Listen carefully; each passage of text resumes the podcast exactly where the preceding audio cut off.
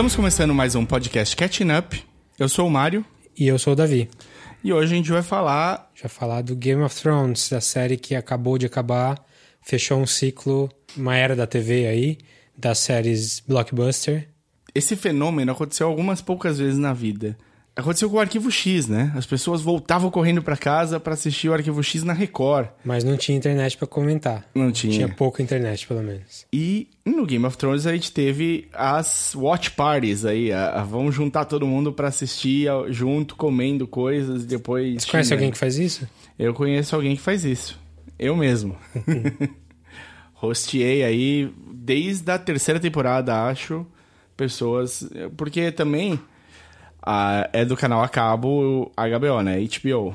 Muita gente não tem. Sim, é um canal meio premium, vai, dos canais a Meio cabo. não, é caro pra caramba. É mesmo? Não tenho a menor TV a cabo é cara. Você adiciona o HBO, tipo, dobra de preço. Desculpa, é prioridades. Eu... Não, claro. Primeiro eu assinei tudo, depois eu fui pensar em se eu tinha dinheiro pra pagar o aluguel.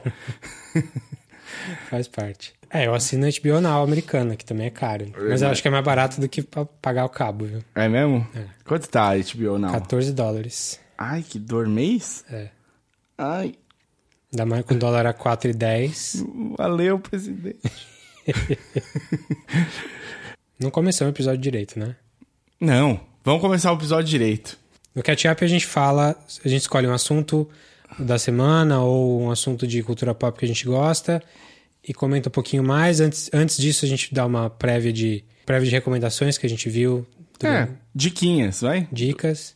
E quando a gente vai falar do assunto, a gente sempre separa em pré e pós-spoiler. Então fica tudo bem avisado, bem demarcado na descrição do episódio. Assim você pode ouvir um pedaço e quando você tiver em dia, você volta pra terminar de ouvir e poder xingar junto com a gente, ou gostar junto da gente, ou xingar a gente, que é bastante comum também. Sim.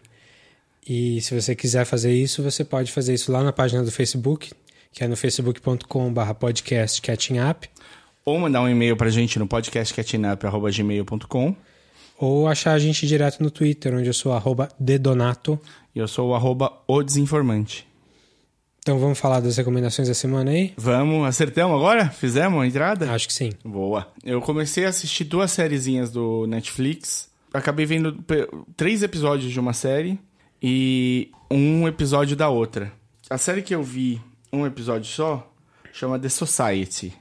É uma série nova do Netflix com uma menina que tá em tudo neste momento. Eu não vou até procurar o nome dela aqui. Se você puder procurar enquanto eu tô achando o nome da outra série, eu agradeço. É, Fala. ela fez The Detetive Society. Pikachu. Ou The Society. Mas Detetive Pikachu é mais fácil, porque ela é a. menina. Catherine Newton, Gideon Adley. Então, É Catherine Catherine Newton. Newton, a principal. É que ela não é exatamente a principal, ela é irmã da principal. Ela tava no Three, Three Billboards, aí agora, neste momento, ela tá na segunda temporada de Bi- eh, Big Little Lies, tá na, no Detetive Pikachu e tá nessa The Society do Netflix ao mesmo tempo. Não, ela tá em tudo. E, ele, o The Society, a, a ideia é bem simples.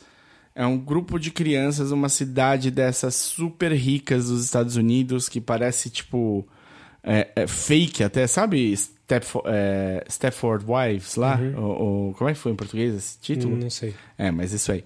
Uma coisa que, assim, é o do Corra, talvez, também. Uma cidadezinha que parece porcelana. Se você mexer muito, quebra. Então, é um grupo de alunos dessa escola que vai fazer uma um passeio. Eles entram no ônibus para fazer esse passeio. Todo mundo acordado, é, animado, não sei o que lá. A viagem é um pouco mais longa. É, eles dormem. Quando eles, quando eles se acordam, eles voltaram para a cidade. E o motorista do ônibus só fala assim, galera, teve um... Tá chovendo, né? Tava chovendo, você vê que é pós-chuva, assim. Teve um, um, um deslocamento de, de terra, fechou a estrada, a gente teve de voltar para a cidade, então a gente tá devolvendo vocês para a cidade aqui. Todo mundo desce, os caras fecham a porta e voam, vazam, somem os ônibus. E não tem ninguém esperando eles de carro para levar para casa, tem nada. Então cada um vai para casa a, a pé. Chegando lá não tem ninguém. Basicamente não tem ninguém na cidade. A cidade tá igualzinha eles deixaram. Eles não conseguem contato nenhum exterior, não tem Wi-Fi, não tem TV. É, o celular deles funciona, mas não liga. Sempre que eles ligam para um, um número de fora, ou só chama ou da caixa direto. Eles não sabem por que isso está acontecendo. E começa a se desenvolver um pouco o Senhor das Moscas. Versão atualizada com celulares. Tem cheiro de Twilight Zone isso aí. Tem bastante cheiro de Twilight Zone, bastante cheiro. E Você viu um só desse? eu vi só um, é um, é um de um, é 42 minutos, 48 minutos, sei lá, uma Série de uma hora. é uma série de uma hora. É do Netflix, é, então você pode fazer o binge direto e, e surtar. Eles entregam, assim, as cartas logo no primeiro episódio mesmo, não tem nem, nada que, tipo... Eles montam a- sociedade que vai começar a existir ali, eles montam no primeiro episódio. Então você já vai entender exatamente quem são os players, quem não é, onde cada um perde o equilíbrio e como vai funcionar. Boa, gostou? Eu gostei, eu, tenho, eu fico. tem- Tenho, é foda, porque o, o ator adolescente é difícil você achar os bons, né? Sim. É muito fácil ficar um pouco caricato e não sei o que lá. E aí, os caras que são meio os cuzões. Porque, tipo, eu assisti O Senhor das Moscas muito antes de ler o livro, de qualquer coisa.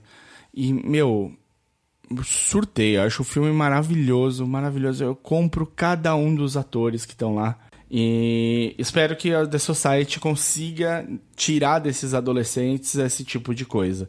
No primeiro episódio eu fiquei com um pé atrás, mas eu, eu boto fé. Eu gosto muito do tema, é um tema que, que, que me cativa ver justamente esse debate de tipo, sem lei, sem ninguém que puna, você seguiria as leis ou não? Eu acho que vale a pena. Agora, vamos ver. O primeiro episódio ainda eu só senti, me digam aí, se vocês já assistiram tudo, se vocês já fizeram o binge, me dá uma nota pra essa série aí. A outra que eu vi chama Bonzing. E lembra muito o, o esquema do, que a Netflix acertou em cheio de Sex Education. Sex Education é uma delicinha de assistir. Todos os personagens são super relacionados. É, Falamos dele aqui já. falamos. Bonding é a história de dois amigos de high school que, quando vão pra faculdade, acabam se dividindo. é, a- Amigos, amigos, uma mulher e um homem. né? é isso, isso. É uma menina que. Agora eu não, só, só lembro o o outro nome dela, que eu daqui a pouco entrego. E o Pete, que é um, um, um jovem gay, homossexual que ainda não, tá- não se abriu completamente pro mundo como homossexual. É, apesar de ser uma coisa que tipo, fica muito clara desde o começo, assim, o personagem dele não tem muito como fugir. E o que ele descobre é que a amiga dele é uma dominatrix. E ela pede para ele ajudar em, pra ela em sessões de muita tensão, em que pode dar alguma coisa, alguém sair um pouco do controle e ela se sentir desprotegida. Ele dá uma, ele tá lá para ser pelo menos dois contra um na, na situação. E ela é uma dominatrix muito bem sucedida nesse trabalho. E ele é super, super, super tímido. Ele é um aspirante a stand-up comedian. Ela tá fazendo faculdade e tal, então ela usa isso também pra ajudar a pagar. E os episódios são curtos, são, é super rapidinho de ver.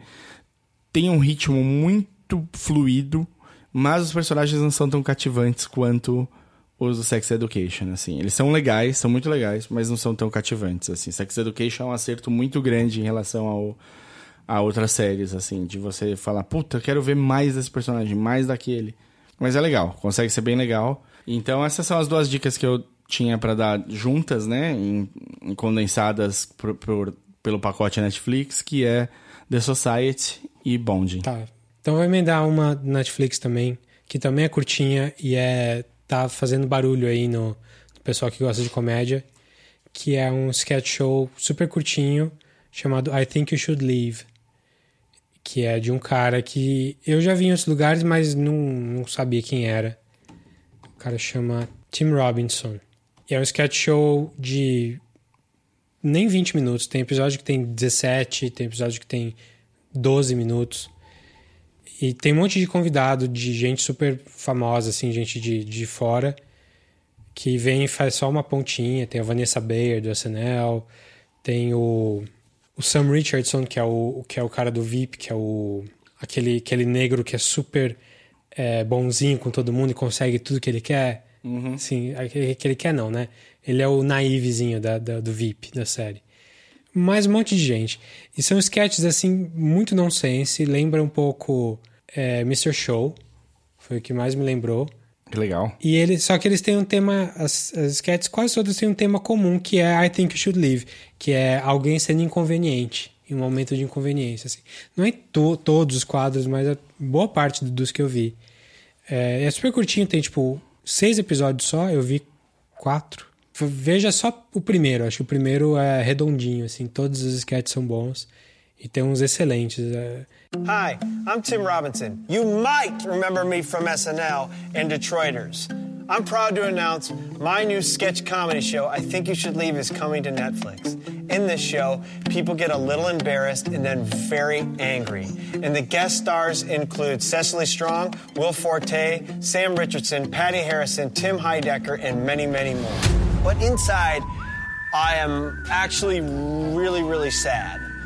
And I use comedy as a tool to fight the resentment I have towards my dad. My dad and I didn't have a good relationship because he was nasty to me. But I showed him, I learned how to have a show where people get a little embarrassed and then very, very angry. Where the guest stars include Fred Willard, Vanessa Bayer, Andy Samberg, Kate Berlant, and many, many more. É muito engraçado, muito nonsense, e é bem. Se você sofre de vergonha alheia, Boa dica. Tipo, Curb Your Enthusiasm, assim, se isso te deixa mal, The Office britânico... Fuja. É, fuja. Porque, mas é muito bom. E eu tenho visto muito comediante falando da, dessa, dessa, dessa série. Se por acaso você, com vergonha alheia, sai correndo e entra de roupa dentro do banho, não assista. É, então esse é um. Você tem mais um aí? Tenho. A minha dica é, é engraçada porque eu, eu sempre dou dicas diferentes do que a gente costuma dar, né? Eu sou o cara pop da, das dicas, assim. Essa dica não podia ser mais, mais pop do que todas. Mas eu assisti numa tacada só, assim, como se eu tivesse de assistir para fazer um episódio de Catching Up. A edição 2 do American Idol na ABC. Eita. Eu assisti praticamente todas as edições de American Idol. Tipo de, de 2000 e pouco, é isso? Antiga? Não, a edição 2 é, é, no, é, é uma coisa nova? É novo, é. Tá. A ABC comprou. A Fox parou de fazer e a ABC comprou. E agora é tudo da Disney mesmo, então dane -se. E a segunda temporada acabou de acabar, acabou no domingo também.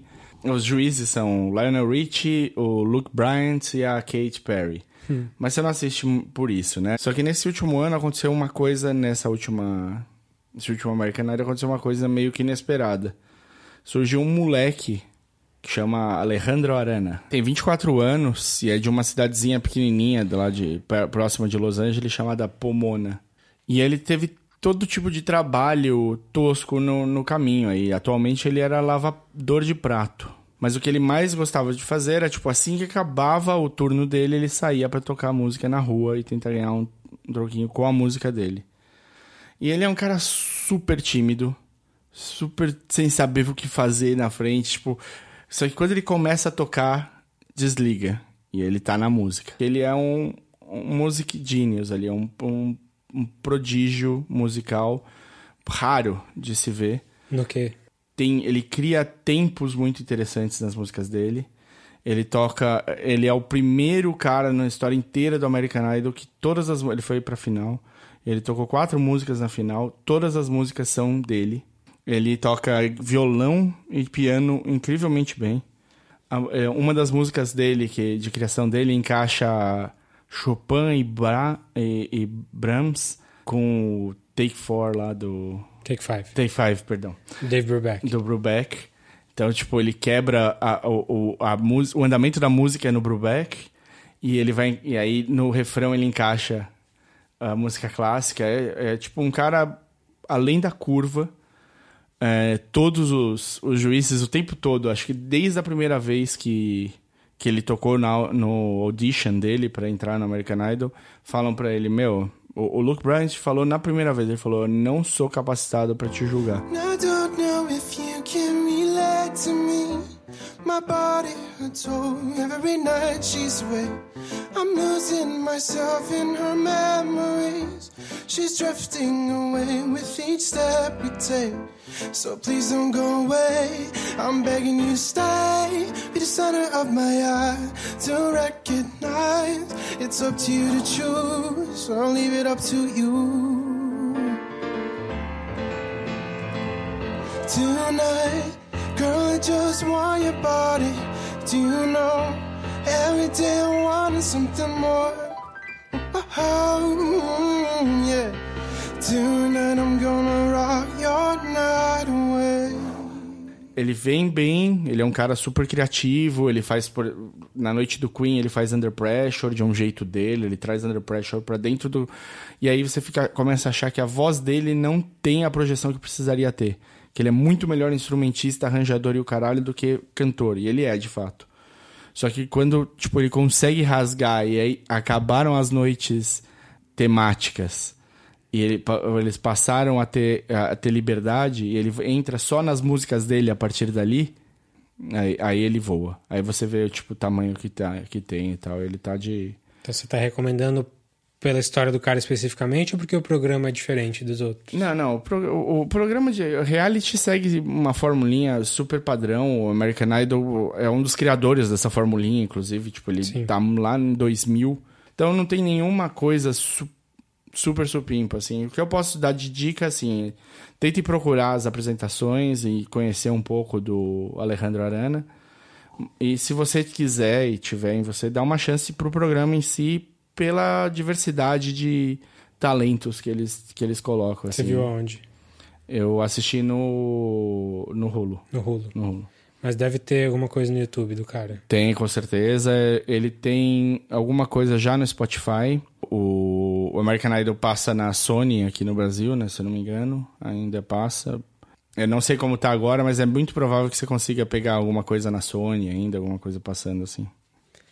Legal. Então vou, vou continuar nessa pegada mais leve assim e falar de uma série do FX que é baseada num filme que a gente já falou aqui no, no podcast, um dos filmes muito legais que saíram 3, 4 anos atrás. Filme do Taika Waititi, que é o diretor do Thor Ragnarok, que é o cara neozelandês lá.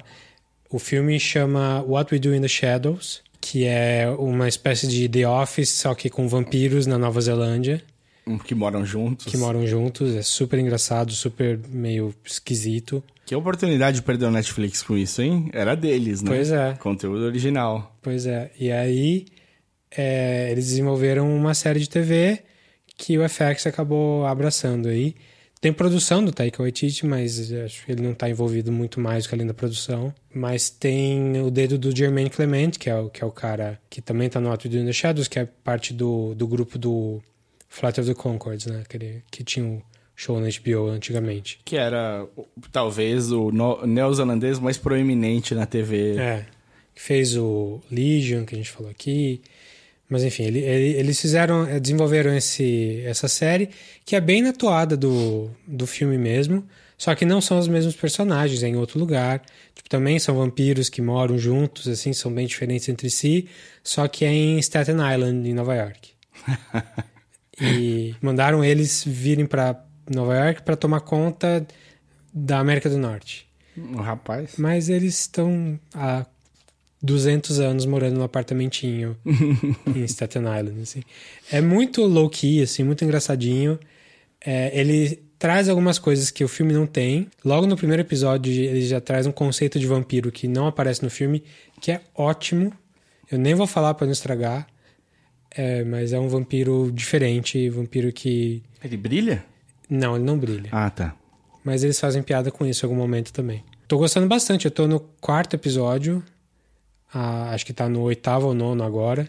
Se já não acabou a temporada, pra falar a verdade. É, mas tô achando ótimo, recomendo bastante. Só é um pouco difícil de achar, tive que acabar. Se você não tem acesso ao FX, acho que só baixando mesmo. Então a série chama What We Do in the Shadows, do FX. Super engraçada, super esquisitinha e te faz pensar em alguns momentos. Muito bom. Eu ia tirar do bolso aqui só porque eu tô também maratonando para pôr em dia, porque ela já, já acabou, tal. Mas se ninguém assistiu, assistam The Carmichael Show. The Carmichael Show? É, do Gerald Carmichael. Foi cancelado, não foi? Foi, foi cancelado acho que na terceira, na terceira temporada. Mas... É uma sitcom de, de três câmeras, assim, né? Isso, é super padrãozão. Tem, sei lá, dois, três cenários no máximo. É uma família de negros. E o Carmichael é muito inteligente, cara. O Gerard é Carmichael. Eu vi ele, eu vi entrevistas com ele, ele é bem bom Puta, mesmo. Puta, cara, ele é um moleque, ele deve ter, sei lá, uns 25 anos. Ou máximo. ele parece moleque. É, sei, sei lá. Ele pode ter 60 anos, mas ele parece ter uns 25 no máximo. Super largado, super descolado. Você fala, meu, o quê? Só que ele é muito inteligente, é muito rápido. E ele faz a coisa mais inteligente. A série dele é pesada em crítica social super direitinha, super bem avaliada. Só que ele direto não é o cara fazendo a crítica social. Ele é o cara que tá do outro lado, o cuzão, o bobão, o que não entendeu. E todo o resto acontece lá no. acontece na frente dele, as pessoas estão fazendo certo e ele vai se ligando no meio. Porque ele é você. O show tem o nome dele, mas não é dele. O show é de todo o resto. Teve uma temporada só. Três, acho. Três? Três temporadas. E onde você viu? Eu vi no Hulu mesmo. Mas se baixar também, hoje em dia já não, não tem mais problema. Acho que talvez esteja. Será que eu vi na TBS aqui no Brasil? Não sei. Não sei. Mas é uma série muito, muito inteligente. E eu, tipo, esse moleque aí, sei lá, é bom pra ficar de olho, porque ele sabe muito bem o que ele tá fazendo e falando, assim. É outro comediante que os outros comediantes recomendam muito. Sim. E eu tenho uma última recomendação aqui que é bem boa, bem séria, que também é da HBO. É uma minissérie da HBO que tá saindo agora ao mesmo tempo do, do, do, do final do Game of Thrones, que chama Chernobyl. Tá todo mundo empolgado por essa porra, eu não consegui assistir ainda. Cara, é. E assim, você falar de quem é, qual é que é, você não acredita. O, o criador dessa série é criador mesmo, é, tipo, ele, ele é produtor executivo, showrunner, escreveu todos os episódios, a série é dele.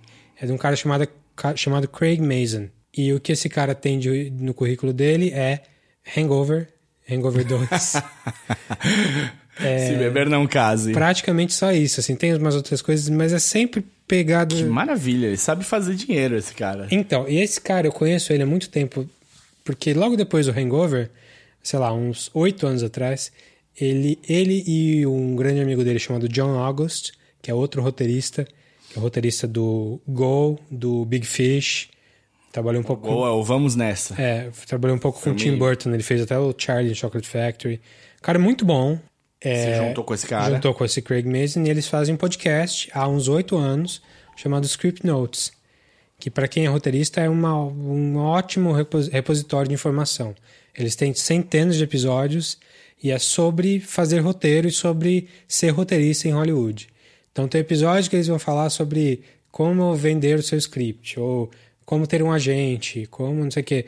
É bem prático e é a experiência dos dois, como eles são diferentes em, em tipo de filme que fazem, então você vê vários, você vê dois, dois pontos de vista diferentes que vão chegar no mesmo ponto, que é no grande cinema, na indústria de cinema de Hollywood. Mas, enfim, tudo isso para falar que o Craig Mazin é um cara que sabe muito o que é ser um roteirista, o que é fazer um bom roteiro. Então ele saiu dessa.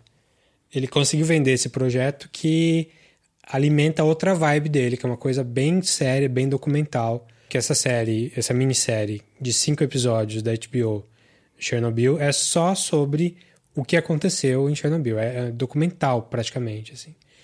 É, é, dramatizado, é falado em inglês, mas todo mundo que está lá, praticamente, são pessoas reais, com nomes de verdade. Tipo, são, tem um cara, é, o chefe da, da usina e é, o nome do cara tá certo, ele fez aquilo que apareceu na série.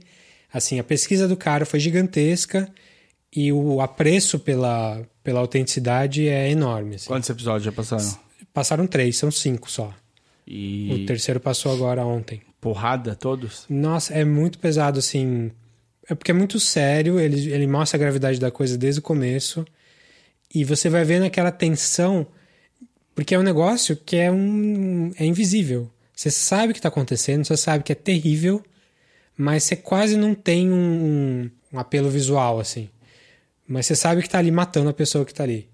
Tem, algum, tem várias cenas, esse terceiro episódio agora, tem muita coisa muito gráfica. Mas, é, no, no geral, a série é sobre é, o que estão te dizendo que está acontecendo, sem você ver muito o que está acontecendo.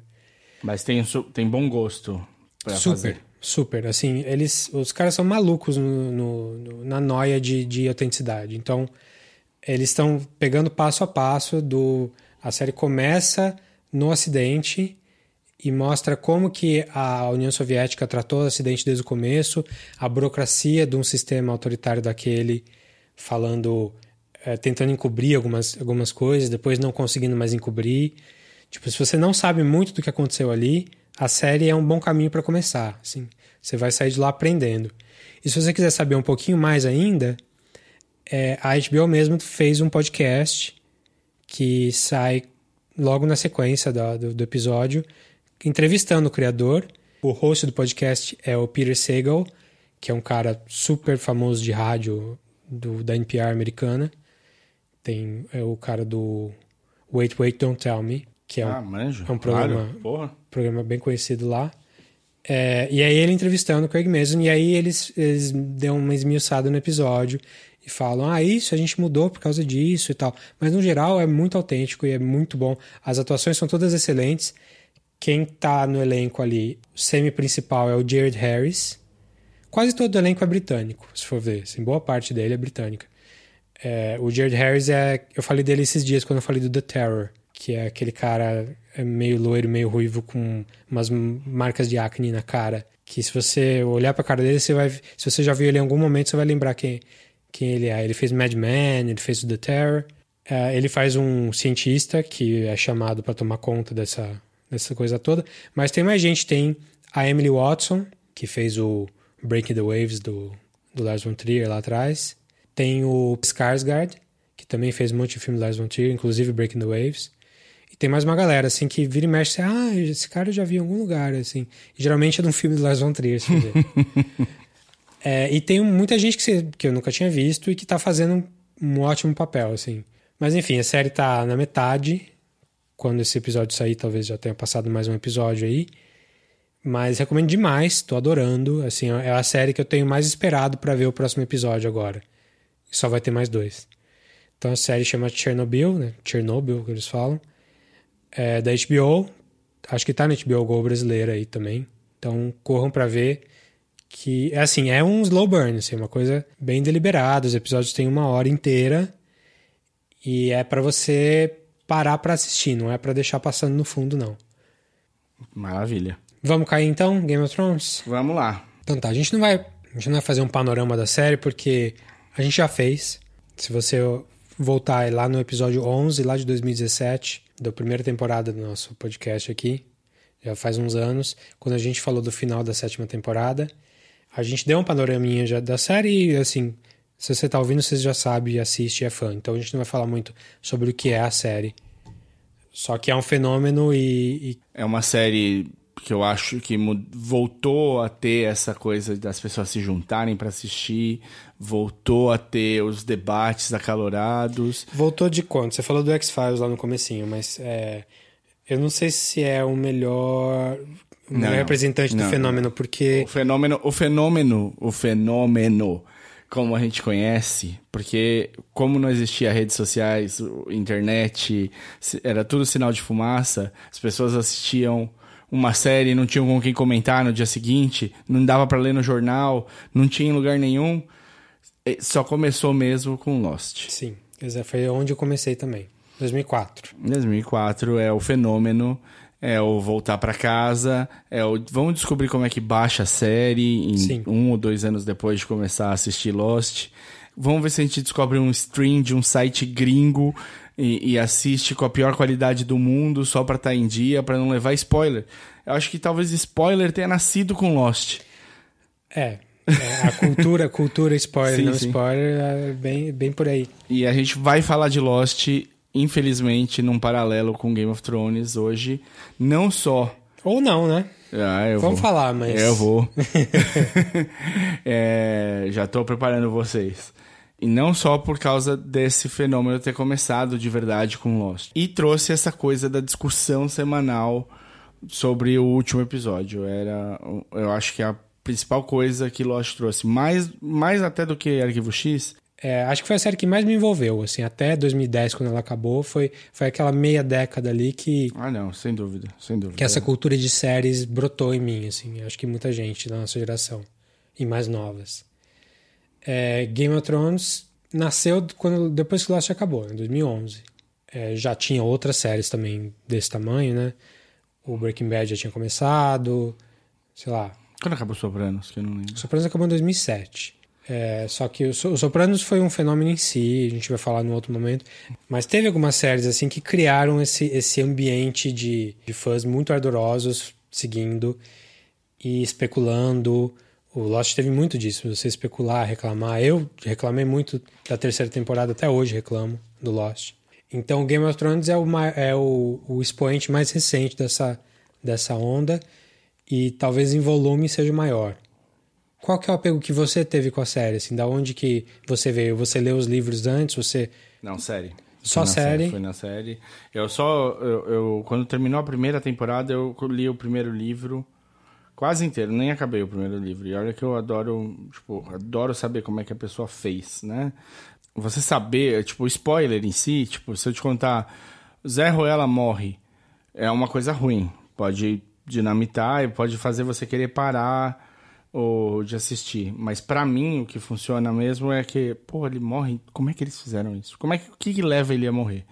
Então, e o Game of Thrones tinha mexido comigo nesse sentido, mas o livro não me, não me fez engrenar do jeito que eu achei que eu engrenaria. Então você então, não ora no altar do George R. R. Martin? Não, não oro. Olha, eu adoro, tipo... Eu adoro a série do Wild Cards. Li.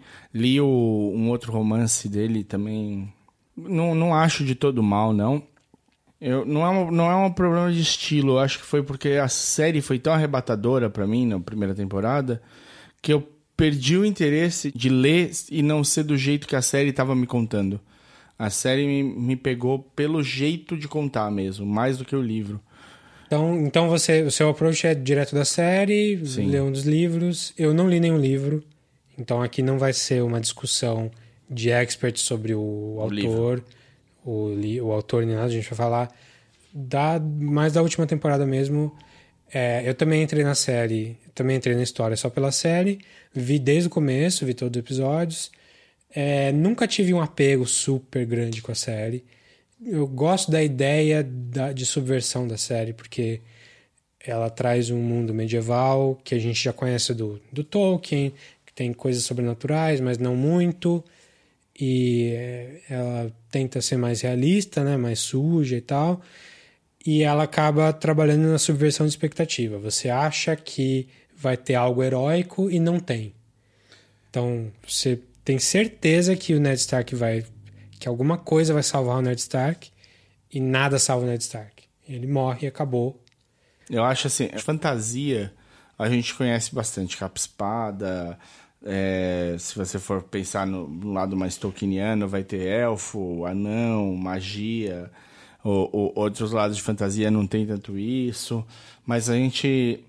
Fantasia é um, é um tema que é explorado bastante no, no, no, no, nosso, no nosso mundo atual. O que eu pensei que Game of Thrones faz diferente é que ele é um muito mais político do que outros cenários de fantasia costumam ser. Mesmo quando você tem situações em fantasia em que você precisa ter um debate acalorado e chegar numa conclusão, e são várias raças e cada raça pensa de um jeito e não quer fazer por causa disso ou por causa daquilo, não chega na complexidade e no, no, no, no nas, nos personagens multifacetados que eles apresentaram pra gente de primeira, sabe? O, o apelo é que é uma série de fantasia com personagens realistas. Sim, então... Que, que fogem do heroísmo e fogem do, da, das coisas mais básicas que a gente, tipo, Tolkienianas. Ele é praticamente o anti-Tolkien, assim. É, ele é super pé no chão, muito, muito debate mesmo, muita parte política, muita situação em que você se vê de mão amarrada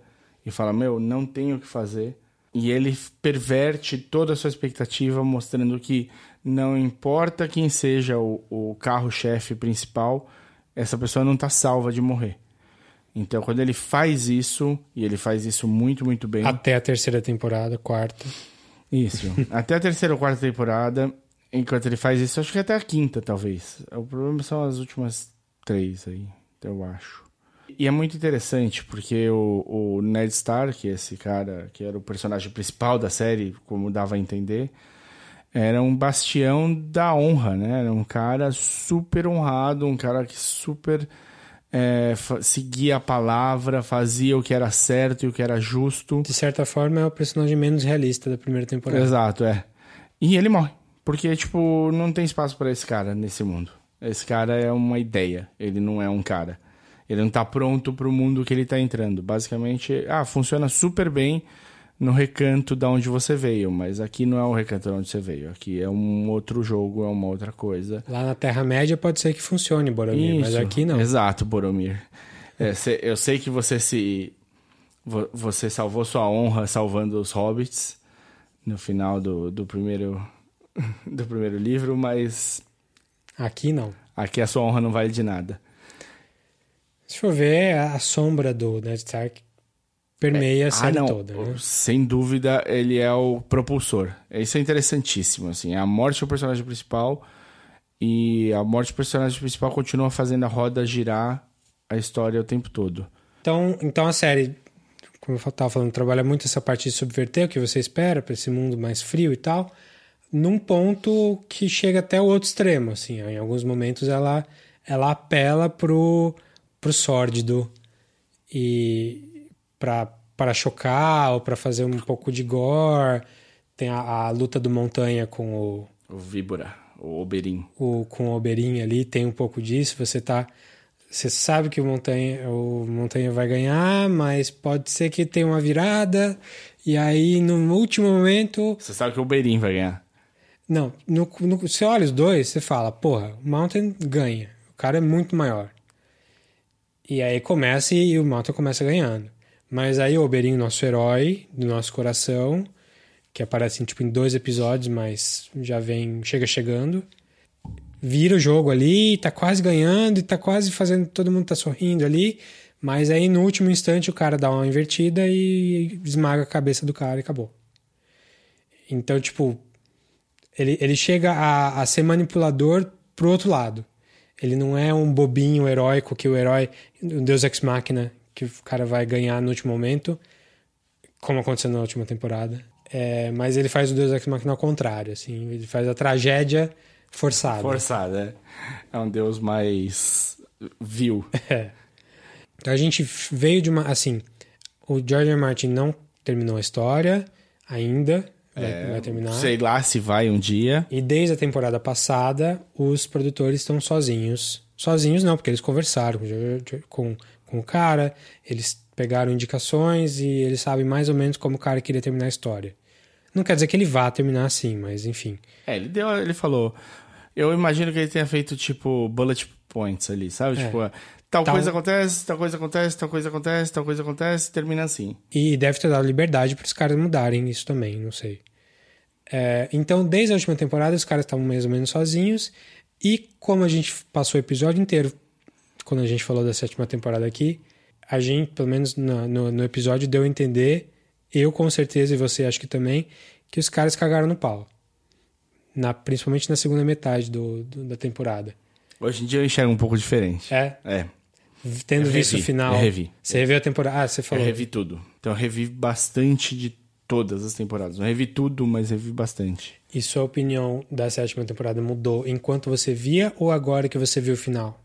Mudou enquanto eu via. Mudou, tipo, dois anos depois eu tô reassistindo com uma outra cabeça e encontrando é, coisas muito, muito boas na, na sétima. Que eu não tinha dado a real. Porque, assim, é fácil a gente criticar. Opa, No- é fácil a gente criticar. Em segundo lugar, é fácil a gente criticar no calor. É, em terceiro lugar, e essa é uma coisa que vem me assombrando, especialmente nos últimos dois anos, os roteiros. Porra, me contrata, cara. Tá, tá parecendo que tá meio cagado, sabe? Tipo, tá um pouco nas coxas algumas coisas. Tem muita falhinha que era super fácil de resolver, mas super, super fácil de resolver e não é resolvido. E na nossa discussão a gente chegou a fazer uma fanfic, uma coisa que, que eu pessoalmente não gosto de fazer, que é tentar consertar o roteiro do cara. Eu, eu fiz isso de novo pra, pra oitava temporada. E seriam coisas super, super fáceis que empolgaria todo mundo. E eu não consigo ver assim, tipo, seria o ideal? Ainda assim não seria o ideal, mas seria muito mais cabível dentro do que eles estavam apresentando. Eu, eu provavelmente, se eu fosse fazer, eu faria totalmente diferente. Mas dentro do que foi apresentado, algumas mini mudanças seriam ótimas. Sim. Mas a gente fala disso na parte spoiler. Então, e aí, tipo, o que, que me pegou? O meu episódio favorito, o episódio que eu achei melhor de toda a série, é da sétima temporada, cara. Que é, The Queen's Justice. que é o número... O número 3, acho, da, da sétima.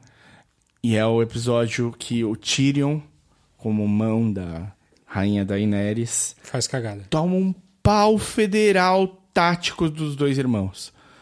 do Jaime e da Cersei. É o episódio que ele tem a ideia de ir buscar o zumbi? Não, não, não. É o episódio em que ele manda pra Dorne a amante do Oberyn, que tava no, tinha tomado o poder em Dorne, junto da Yara, e as duas são capturadas pelo Euron, enquanto ele manda os Unsully invadirem o Castle Rock. Uhum. E chega lá e o castelo tá vazio. Tá, tá semi-vazio, eles tomam um negócio praticamente abandonado, enquanto, tipo, os Lannisters devassam Highgarden, que era um, um, um puta aliado.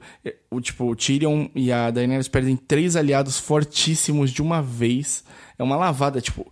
E termina com a vovó Tyrell, é, a Ole, Oleana Tyrell, morrendo e contando que foi ela que matou o Joffrey. Tell Cersei it was me. It was me. E, tipo, depois de já ter tomado veneno, e é uma, tipo, é super digna de Game of Thrones esse final. É genial, você vibra porque ela tá se matando, mas ela tá se matando por cima. É, é tipo, caralho, Oleana. É uma das grandes frases da série. É. A Oleana foi é, maravilhosa. Puta personagem de magnífico, super bem interpretado.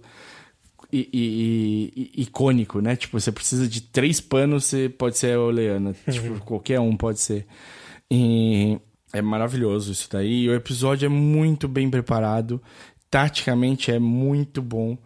E, e é, e é um, uma dor que eu levo pra oitava temporada, porque o Tyrion, o Jaime mostra que ele aprendeu, porque ele toma esse pau do, do, do Hobb, ele hum. toma uma, uma coisa quase parecida e usa isso depois. E o Tyrion não aprende com o Jaime. Ele toma o pau e toma o pau de novo, filho da puta. Essa primeira metade, até esse, esse episódio que eu falei no seguinte, eu gosto da temporada. Sim, você não gosta da Aventura no Norte. Nossa, eu, eu, eu acho que o que fizeram com o Tyrion, a partir desse, desse episódio que você está falando... É ruim, é muito ruim. É, assim, é um pouco de apego com o personagem, talvez. Não, não, mas não é uma quebra. Ele é o cara, mais, ele era para ser um dos mais inteligentes. E, é, e ele várias só vezes faz fica cagada. Aqui. Ele só. várias vezes. Do, da partir daí até o final da série, ele só faz cagada. Ele, ele... Algumas justificadas, mas algumas não. Ele era para ser o cara mais inteligente e ele apesar de ser o, provavelmente uma bússola moral, que nunca é uma coisa boa nesse tipo de série, é, em vários momentos, ele é o cara que sabe o que é o certo a fazer. Apesar de ser um hedonista. Exato, era, o né? coração dele ficou muito, muito mole na, na, no final dessa, da sétima e a oitava inteira. É, e eu acho então... que isso é um pouco injustificado. É, então, é super injustificado. Bom. Eu acho que a série, assim, no geral, já que a gente falou um pouco da série no geral, é, é uma série que tem momentos super legais, super. É... Hoje eu vi um videozinho, um segundo por temporada, um segundo por episódio. Sim, eu vi também. E dá para ver o quanto de, de coisas legais tem é, nos eu, 70 episódios da eu série. Eu vou falar só do, da, até a sétima temporada os meus, os meus favoritos. É rapidinho, porque eu vou. O primeiro episódio já começa te fudendo, porque tem incesto e moleque sendo arremessado de uma torre. Isso e, já marca. E ele começa com um zumbi do gelo. Sim. Você é, já tem um mistério suficiente e porrada o suficiente para você saber que é uma série que vai ser diferente Sim. do resto. Aí tem o Belor, que é o nono episódio, é o episódio que morre o Ned Stark. E o Fire and Blood, quando nascem os dragões da Daenerys. Ela vai ser queimada. Que é o último. É. Que é a única coisa que acontece no último. É, não, os últimos episódios da primeira e da segunda temporada são muito lentos, mas eles funcionam. De todos, inclusive da oitava. Bom, não vamos falar ainda. É, o que você tem na, no segundo episódio, na segunda temporada, a segunda temporada é bem mais fraca. É incrível que a gente tenha. Porque ela começa muito lenta, ela tá saindo de uma morte do personagem principal e as pessoas estão se preparando para uma batalha longa que vai que tá tendo o Young Wolf. Blackwater. É, não, mas você tá tendo Young Wolf crescendo e descendo pro, pro sul. Enquanto isso, você tem 30 outras pessoas achando que podem ficar com o trono. O Robert morre, né? O rei morre na primeira temporada. O rei que é a salvaguarda do Ned Stark. Enquanto o Robert Baratheon tá vivo, ninguém vai matar o Ned Stark. O, então a segunda temporada tem um, um, um, um andamento mais lento. Ele tem um personagem que é super certo um personagem que precisava existir, mas que é nada carismático, que é o Stannis Baratheon. É, o Stannis é um poço de, de, de carisma ali, um, um, buraco um negro buraco de negro de carisma. Ele suga o carisma dos personagens em volta, mas ele, ele traz um, um- a Melisandre, ele traz o, o absurdo, né? Que é tipo a magia. É, você não acredita, de rep- você fala, meu, Deus do- da luz, e de repente tem um demônio matando o irmão e tal, então tem todo esse caminho. E aí tem o, último, o penúltimo episódio, como sempre, o Blackwater, que é uma boa batalha, tem uma sacada muito boa, é a hora que o Tyrion rise to the fame, né? A hora que ele fica o cara, e legal. O, o episódio seguinte, Valar Morgulis, que é, né? Introduz essa ideia do Do, Man, Man of Many Faces, né? isso. E aí você tem a área se, se libertando. É um episódio até interessante também. O Joffrey escolhe a Marjorie Tyrell pra, pra casar. É, um Robb casa com a Thalissa, a maior cagada tática que ele podia fazer. Sim. A Arya consegue fugir junto do Jaqen e ela se despede, ele manda um, um joinha pra ela. E a Daenerys está indo atrás dos dragões, que é a última coisa que acontece na- no, no episódio. Daí, a terceira temporada, outra também que vai devagar, é arrastada, mas tem Até chegar no, Reigns of Castamere. no Red Wedding. Red Wedding, o nono episódio, que é, é assim, quem tava vivenciando na época e não tinha lido os livros, ficou em choque. Eu acho que não teve ninguém que não ficou em algum nível de choque. Eu fiquei andando em volta da cama. Eu não tinha ninguém pra conversar. Eu tava no... a minha namorada da época tava dormindo. Eu fiquei andando volta da cama pensando, caralho, o que significa, o que vai acontecer agora, quem que vai pra onde, o que que acontece, não sei o que lá. O único episódio que eu coloquei da terceira temporada, li, vi todos de novo, não sei o que lá, que eu falo que é um... Esse episódio, tipo, vai na jugular da cultura pop, ele tá marcado pra todos os tempos, é o Reigns of Castamere.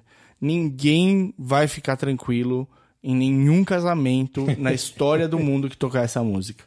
Depois Tem episódio. casamentos que tocam essa música? Eu imagino que tenha. Tem louco pra tudo, né? Tem, não. Eu conheço duas noivas que entraram com o tema de Game of Thrones. Entraram. Sério? Sim, com o Ixi. tema. Então, tipo, vai lá, né? Vai que alguém. Manda o link do episódio pra elas. Sim. O, na quarta temporada tem The Lion and the Rose. É, é, o, é, é o episódio que todo mundo gosta de, em algum nível, porque é o casamento do Joffrey. Sim, o Purple Wedding. É, e aí, cara, é a quarta temporada que muda o ritmo. Porque a quarta temporada acontece várias coisas em vários, em vários episódios. Então, aí o, o, o, o, o segundo episódio morre o, o, o- o rei. O rei é morto, assassinado. O terceiro episódio também é bom, que chama Breaker of Chains. Que é quando a Daenerys liberta a cidade. Isso, é a primeira ali foda que ela faz mesmo ali, como, tipo... É Vamos, onde... vamos falar disso ainda. Rise to the Fame ali também. Aí o, o oitavo episódio é a montanha e a víbora, The Mountain and the, Vi- and the Viper, que é a, a luta, o trial.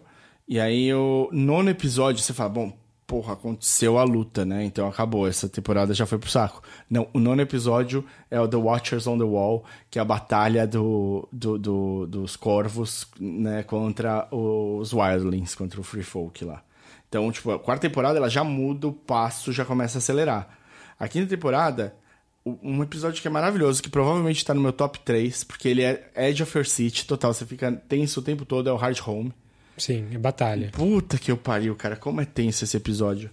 É, é, tipo, não, é- ele é tenso e a montagem dele é complexa e ele te deixa perdido, às vezes, do que tá acontecendo em cada lugar. E você vai ficando mais tenso, porque você acha que morreu todo mundo. Morreu, morreu, não tem como. E é quando você, pela primeira vez, vê a força total dos mortos. É a hora que você fala, tá, tá, tá. Aí tem o Dance of Dragons, o nono episódio da quinta, que é é quando, tipo, a Daenerys é com os filhos da Arpia lá. E ela vai ser atacada. Ah, eu odeio esse episódio, eu acho que é o pior da série. É, é- é ok. Eu gosto porque o, o Drogon, que tava fugido e passando, aparece de novo e salva ela e leva ela de volta pros. Pro, Porque, pros- aquele plot todo de Dorne ali é problemático demais. Assim, Não é assim. Dorne, é, é, Essos, é, é do outro lado. É, é, é a, a do Essas Narrow Sea. arpias, essas arpias são terríveis. É depois do Narrow Sea. É que como tudo é, é meio areia Desértico, da, né? é desértico, você meio que E aí tem o Mother's Mercy, que é o último da da quinta, que também é legal, que é o o Stannis chega finalmente ao Winterfell. Ah, o que o Stannis mata a- Isso. menina, a filha dele. Isso. E o e é quando a Marcela morre. Do beijo da. do beijo da, da Hilária. Aí, da temporada da sexta, a sexta é uma bela temporada, cara. Tem Home, que é o segundo episódio, que é quando o Jon Snow volta. Aí tem o Oathbreaker, que é o, o 3, que é o episódio que o Jaime dá pra... Da espada pra, Sim. E... pra Brienne. E aí tá o High Sparrow, que também tá começando a causar. E essa é a parte também chata da, da coisa, mas tem um final maravilhoso, né? Então, Sim. é, aí o quinto episódio é, tipo, também tá lá nos favoritos de todo mundo, que é The Door. Que é do, Rod do Hodor. É. O nono episódio tá entre os favoritos de todo mundo, de- do mundo inteiro. Ninguém vai negar que é o- a Batalha dos Bastardos, porque é um achievement cinematográfico fudido, fudido. Você poucas vezes se sente sem ar assistindo alguma coisa e essa porra desse episódio te deixa sem ar. É, mas tem um plot cagadíssimo no final. Qual? Que a Sansa não conversa com ninguém. Sim, sim. E o Littlefinger, ela sabe que o Littlefinger tá chegando. Mesmo assim, ela deixa todo mundo ir morrer. O irmão dela quase morre várias vezes. Uhum. Sendo que ela sabe que se o cara esperasse 10 minutos, ele tava salvo. Sim. E não é maldade da Sansa, não, é, não tá na personali- personalidade dela. Isso tá fora do plot, tá fora do. Sim, sim, sim. Isso é culpa do- dos roteiristas. Sim, eles fiz- é, foi uma escolha de roteiro. É. Pra- Eu pra acho aumentar, cagadíssimo. sim. Foi- assim, por mais que eu ache a parte técnica do episódio boa, esse, esse pedacinho me incomoda muito. E o último episódio é o Winds of Winter, que é, meu, vamos fechar essa temporada com um boom, e eles fecham com um boom. Tem é, o Tommen se matando, é, que é ótimo, é uma cena, tipo, super bizarra e inesperada. É, você tem a explosão. Do High Sept lá. Puta, cara, mata todo mundo que você queria que morresse nessa vida, é maravilhoso. o... E você. E, e aí você tem a Cersei sendo coroada. Agora ela é rainha. É ali que ela é rainha. E aí você tem a sétima temporada que eu gosto muito do Queen's Justice, muito, que eu falei aqui. O episódio seguinte, que é The Spoils of War, também é muito legal, apesar do de a gente ver um cara com uma full plate caindo no rio e conseguindo sobreviver. Sim. Mas é muito legal. Você tem o Bron sendo realmente útil, sendo um cara de ação, que um cara que a gente lembra de, como. Essa cena toda do ataque eu acho muito boa. Acho É muito boa. E, e aí eu gosto hoje em dia, apesar de saber que é super cagado. Tipo, esque eu, eu esqueço o que origina a toda essa ida a aventura, aventura no norte. Eu esqueço, porque o motivo, o MacGuffin da coisa toda é horrível e, e não faz nenhum sentido e atrapalha até o andamento da série. Mas o, eu acho o episódio interessante. Eu acho que é um episódio bem dirigido. Tem muito camisa vermelha? Tem. Não é digno de Game of Thrones isso. Devia ter tido mais problema, ter sido muito pior. Mas eles falaram: ah, mas a gente mata um dragão e resolve. E, e fica, fica kit pelo, pelo que aconteceu. E é legal, realmente, tipo, a morte do dragão impactou é, é, é, muita gente, assim. A Marina, minha namorada, toda vez que assistiu o dragão morrendo, chorou.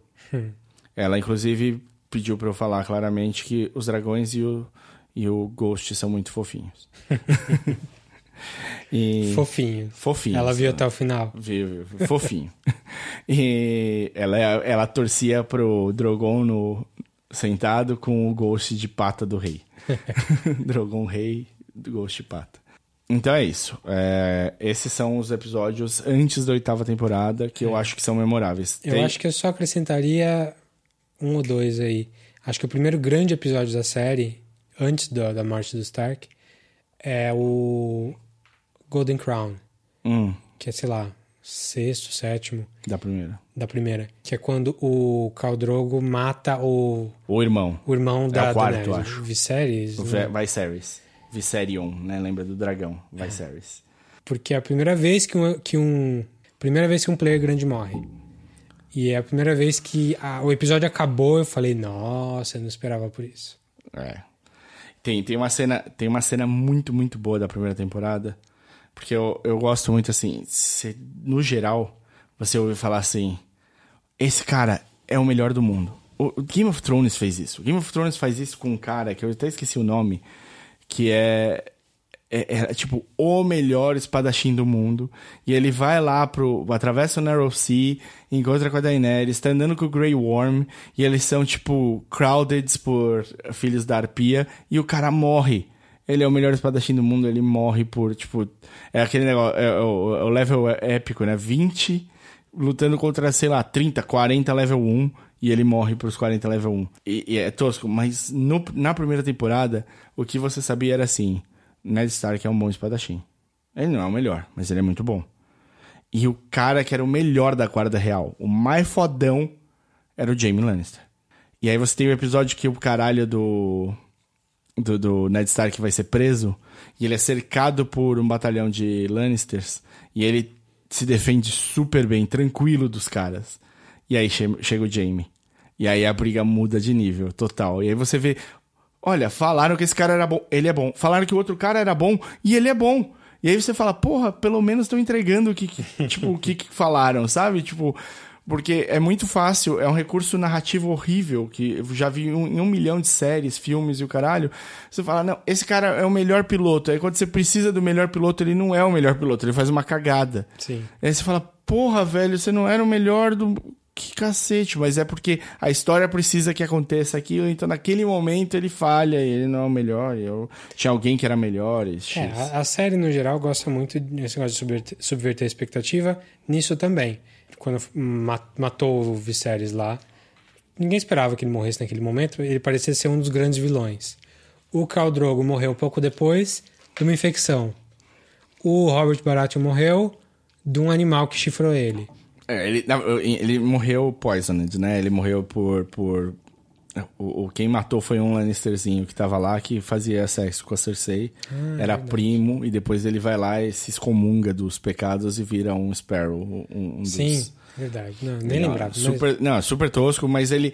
Tipo, pra história entrou ele como morto por um javali. Ah, tá, porque. isso. É, porque, tipo, ninguém descobriu que ele foi envenenado. Uhum. Tipo, foi isso. Essa é a grande sacada da série, de, de tirar os players grandes De maneiras bizarras É, e e deixar, inesperadas. e deixar o, o tabuleiro se assentar, tipo, naturalmente, assim. Quem, quem que vai tomar o poder? Quem que vai tomar esse vácuo? Sim, tem várias mortes importantes na primeira temporada. É. De caras que pareciam ser super importantes e, tipo, depois eles são uma sombra do que. Sim.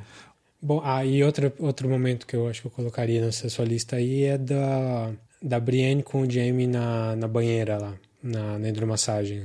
Ah, tá. Que é quando você vê o Jaime se humanizando um pouco mais, Quebra. É, é o começo da, da, da, da, da redenção do Jaime. Jaime. é. que é quando ele perde, ele perde a mão um pouco depois, defendendo a Brienne. A- Acho que foi um episódio que deixou também marcas pra série inteira. Sim. Acho que é a terceira temporada, não lembro. Deve ser terceiro. Bom, Vamos entrar na sétima? Vamos, tá- vamos, oitava, vamos fazer o. Vamos entrar na oitava? Vamos fazer spoilers aí. Então, a partir de agora, spoilers da oitava e a gente discutindo que, que caralhos foi isso. É.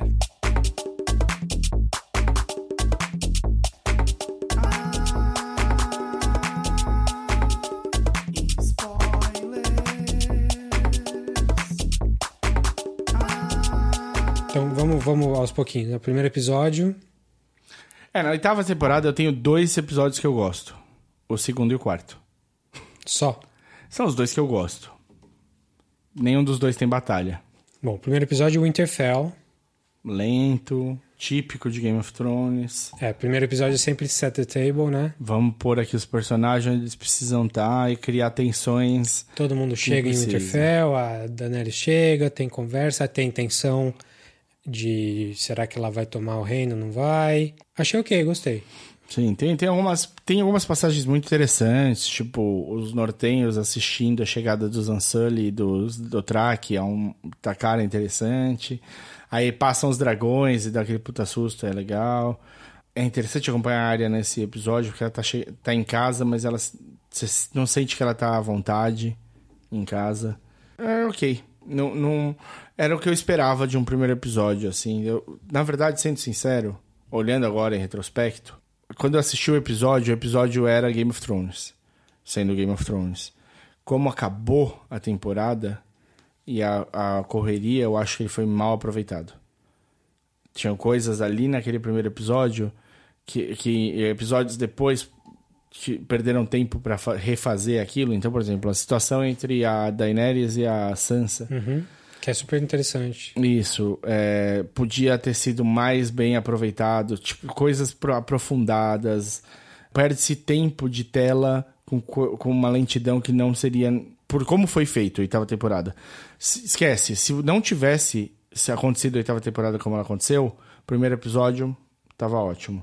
Como ela foi eu acho que eles podiam aproveitar mais tempo do primeiro episódio. Só isso. Eu é, concordo com você.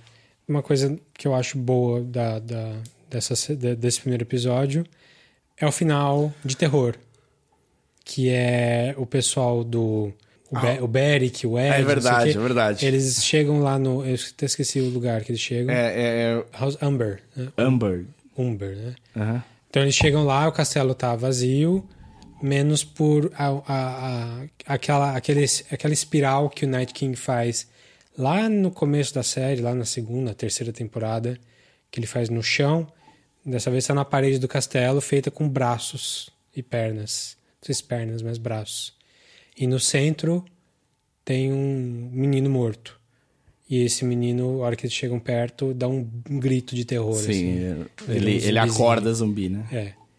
É bem legal. Então, antes dessa parte de terror, tem o Sam indo, de, indo contar pro John que ele é um Targaryen. Então, aí que começa essa história de será que esse serzinho idiota que é o Jon Snow vai dar com a língua nos dentes, sim ou sim? Bom, tudo bem. Então, o primeiro episódio foi Set the Table. O que a gente sabe é Daenerys chegou em Winterfell, todo mundo tá chegando em Winterfell.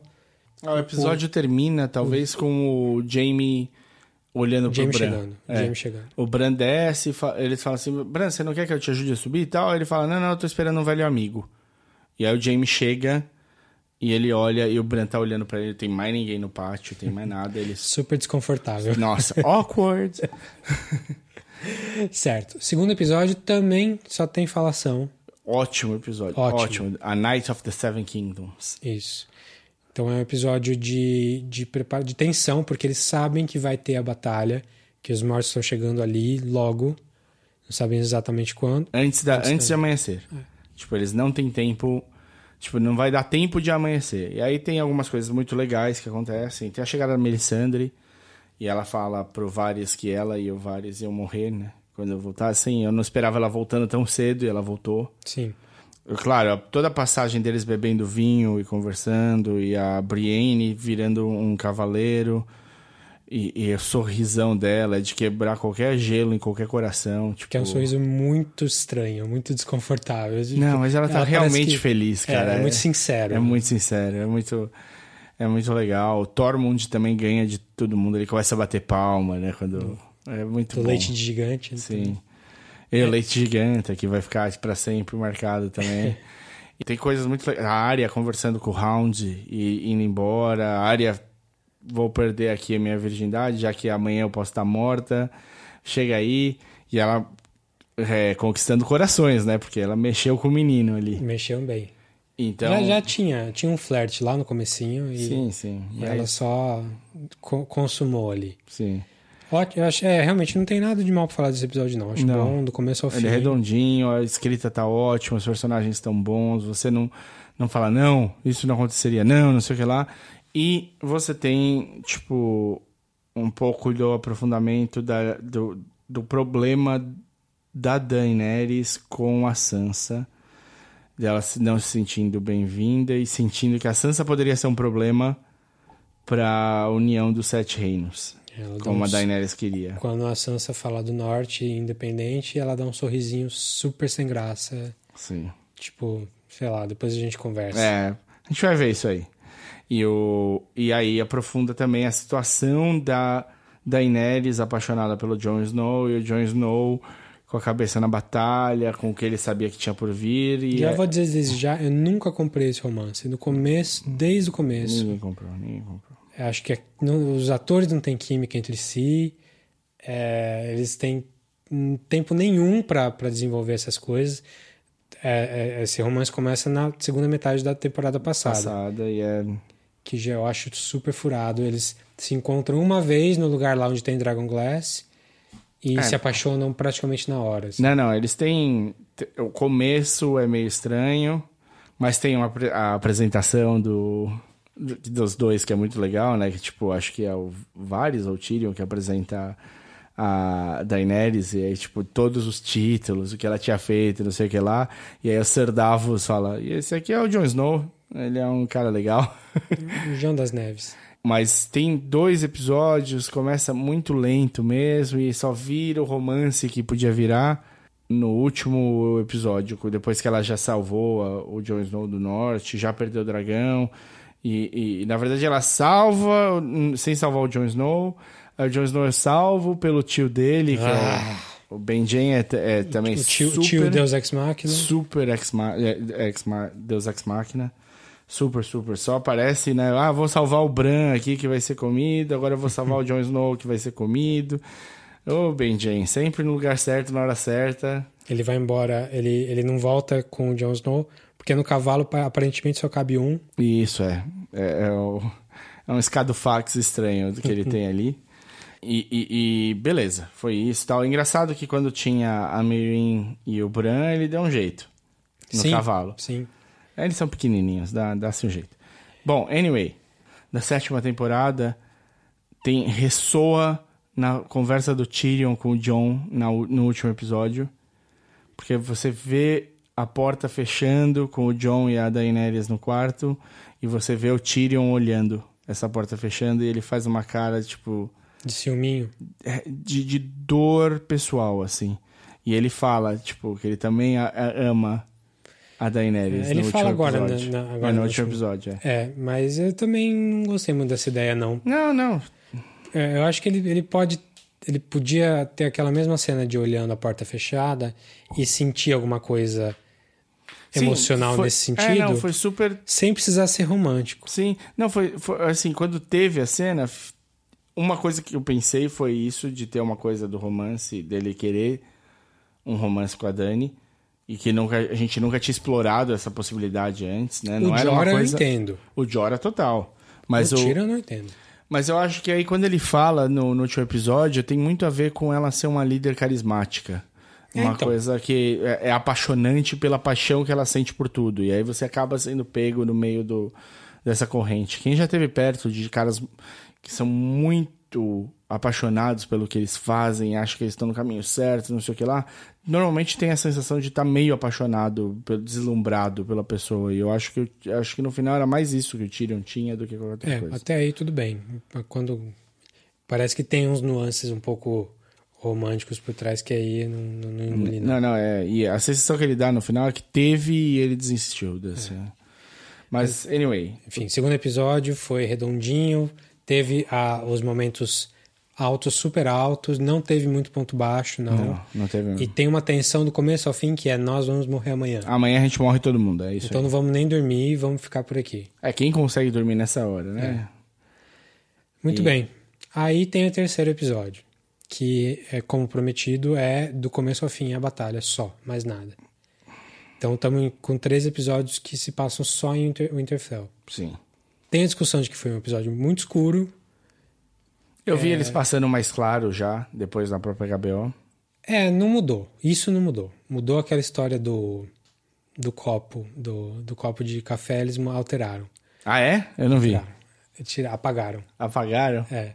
Mas, mas não. é, a, a questão foi mais a compressão. Tem um monte de problemas aí, depende, depende de como você viu. Parece que a HBO brasileira ou as distribuidoras da HBO brasileira, seja a Claro, a Vivo, Net, tiveram um problema aí de, de passar o arquivo com um- uma compressão muito grande. E isso deteriorou a imagem mais. tirada, quando, que você vê pix- pixelado às é, vezes. quando a é imagem está horrível. escura, isso piora bastante, porque é, a informação maior está na luz. Sim. É, e quando pixela, você sabe que, tipo, não é uma cagada da gravação, é uma É. cagada de como tá passando e teve.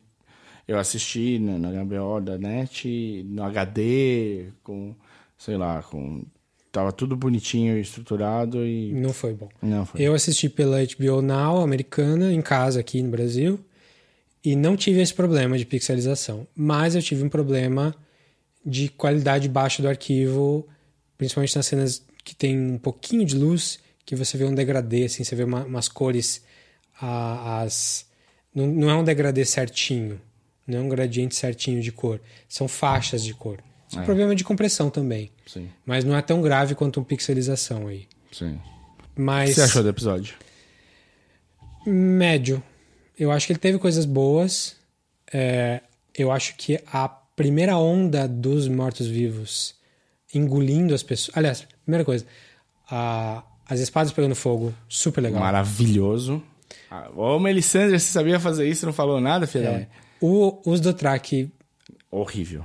os Dothraki correndo Horrível, com as espadinhas, as espadinhas apagando, adorei Não, visualmente, visualmente. muito legal. Taticamente, É, não, vai tomar no do teu foram feitos pra morrer, tá vai certo. tomar no cu. É, não, é- Ah, mas tem- aí tem um problema enorme que é só volta o Jora praticamente do cavalo. Sim, a gente não vê o Ghost voltando, mas aparentemente ele voltou. Ele voltou. É, dá a impressão de que todos morreram, mas no fim só metade morreu. Sim, sim. É, não, é, é, teve um cara logo no dia seguinte, ou dois, que passou, fez um pedaço longo do, da batalha mais claro. E nesse pedaço longo da batalha mais clara, tá na internet, sei lá, deve ter fácil um link. Nesse pedaço longo da batalha, você vê mais Dothraki voltando. Eles estão atrás do Jora e tal, você vê eles voltando, mas... Eu lembro de ter visto mais alguém além do Jora, mas não era. É, não. Eram uns gatos pingados, era mais cavalo. cavalo. O primeiro que voltou foi um vo- cavalo. com- sem ninguém, sim. É. Mas assim, não, aí começa a me doer, sabe? Porque o, o Jon Snow é um boçal, como Tati. Sempre. o- a série inteira. Ele nunca sim. fez nada muito bom. E ele, tipo, quando ele. É a única vez que ele falou, não, vamos aqui fazer uma tática, já que a gente não tem exército suficiente mesmo, vai ter de ser na tática, não sei o que lá.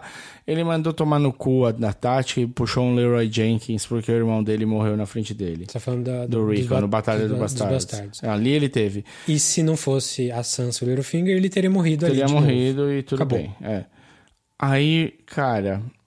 Mas aí você tem um, um- Você tem várias mentes táticas. Você tem o Sir Davos, que é um cara tático. Você tem o Tyrion, que é um cara tático. Mas ali. É no- Mandar os Dothraki na frente contra uma coisa que você não consegue ver, que vai ter vantagem. é, não faz sentido nenhum. É, não me incomodou tanto. Assim, primeiro, eu gostei muito do visual, apesar de ser escuro, da, da onda de zumbis chegando. Tipo, engolindo as pessoas. Não, lógico, isso foi lindo, mas. E podia ter acontecido igual, mas não precisava os Dothraki terem ido, só isso. É, não, então, não me incomoda tanto, porque eu acho que os Dothraki estavam ali pra ser a linha de frente, pra tentar segurar a primeira pancada. Se eles morressem todos, beleza.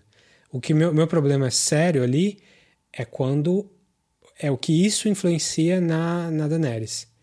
Que ela vê os Dothraki morrendo e ela entra em pânico. Ela resolve pegar o dragão e E ela pega o dragão e sai. E assim, eu não gosto disso, mas eu entendo isso no, no, no- no Tem- plot. E tinha de acontecer. É, assim, é, já que você usou Dothraki de bucha de canhão, tipo, vamos ver o que esses... é, Vai que os Dothraki sozinhos mata tudo, sei lá. Você tinha de ter o impacto na Daenerys, porque ela tem dois povos que estão com ela, pro que daí vier, são os Ansali e os Dothraki, e os Dothraki se foram, e isso tem de ter um, um peso pra ela, porque ela não sabe... Ela não sabe se ela vai sobreviver, mas se ela sobreviver, ela quer o trono. É, só que ali ela perde a guerra. Quando ela entra em pânico, ela sobe com o dragão e nisso ela perdeu toda a chance que ela tinha de salvar todo mundo ali. E o John também fica sem saber o que fazer, porque ele é um banana, e acaba subindo também, e aí os dois se perdem, se trombam, é ridículo. Não, é que eles tomam assim. Eu, aí eu falo. Você tem um cara que era o fodão. O, o fodão. O cara que todo mundo tem medo. O Night King. Sim. E o Night King, no final, não é o, o fodão. Ele faz três coisas legais nesse episódio. Sobrevive Só ao fogo de três. dragão. Ele sobrevive ao fogo de dragão. Ele mata o Tion como se fosse. Não, é mentira. É que essa matar o Tion eu esperava O Tion é que é muito foda e não, não deveria ser tanto. O, o, ele sobrevive ao fogo de dragão, ele levanta os mortos quando era para ser uma batalha, ele contra o Jon Snow. Sim. E, e aí ele, tipo, olha pro Jon Snow, levanta os mortos e fala, tá, se vira aí. Entendeu? Depois, se você passar por essa galera, você vem conversar comigo. E ele lança essa onda de gelo que impossibilita as pessoas de enxergar.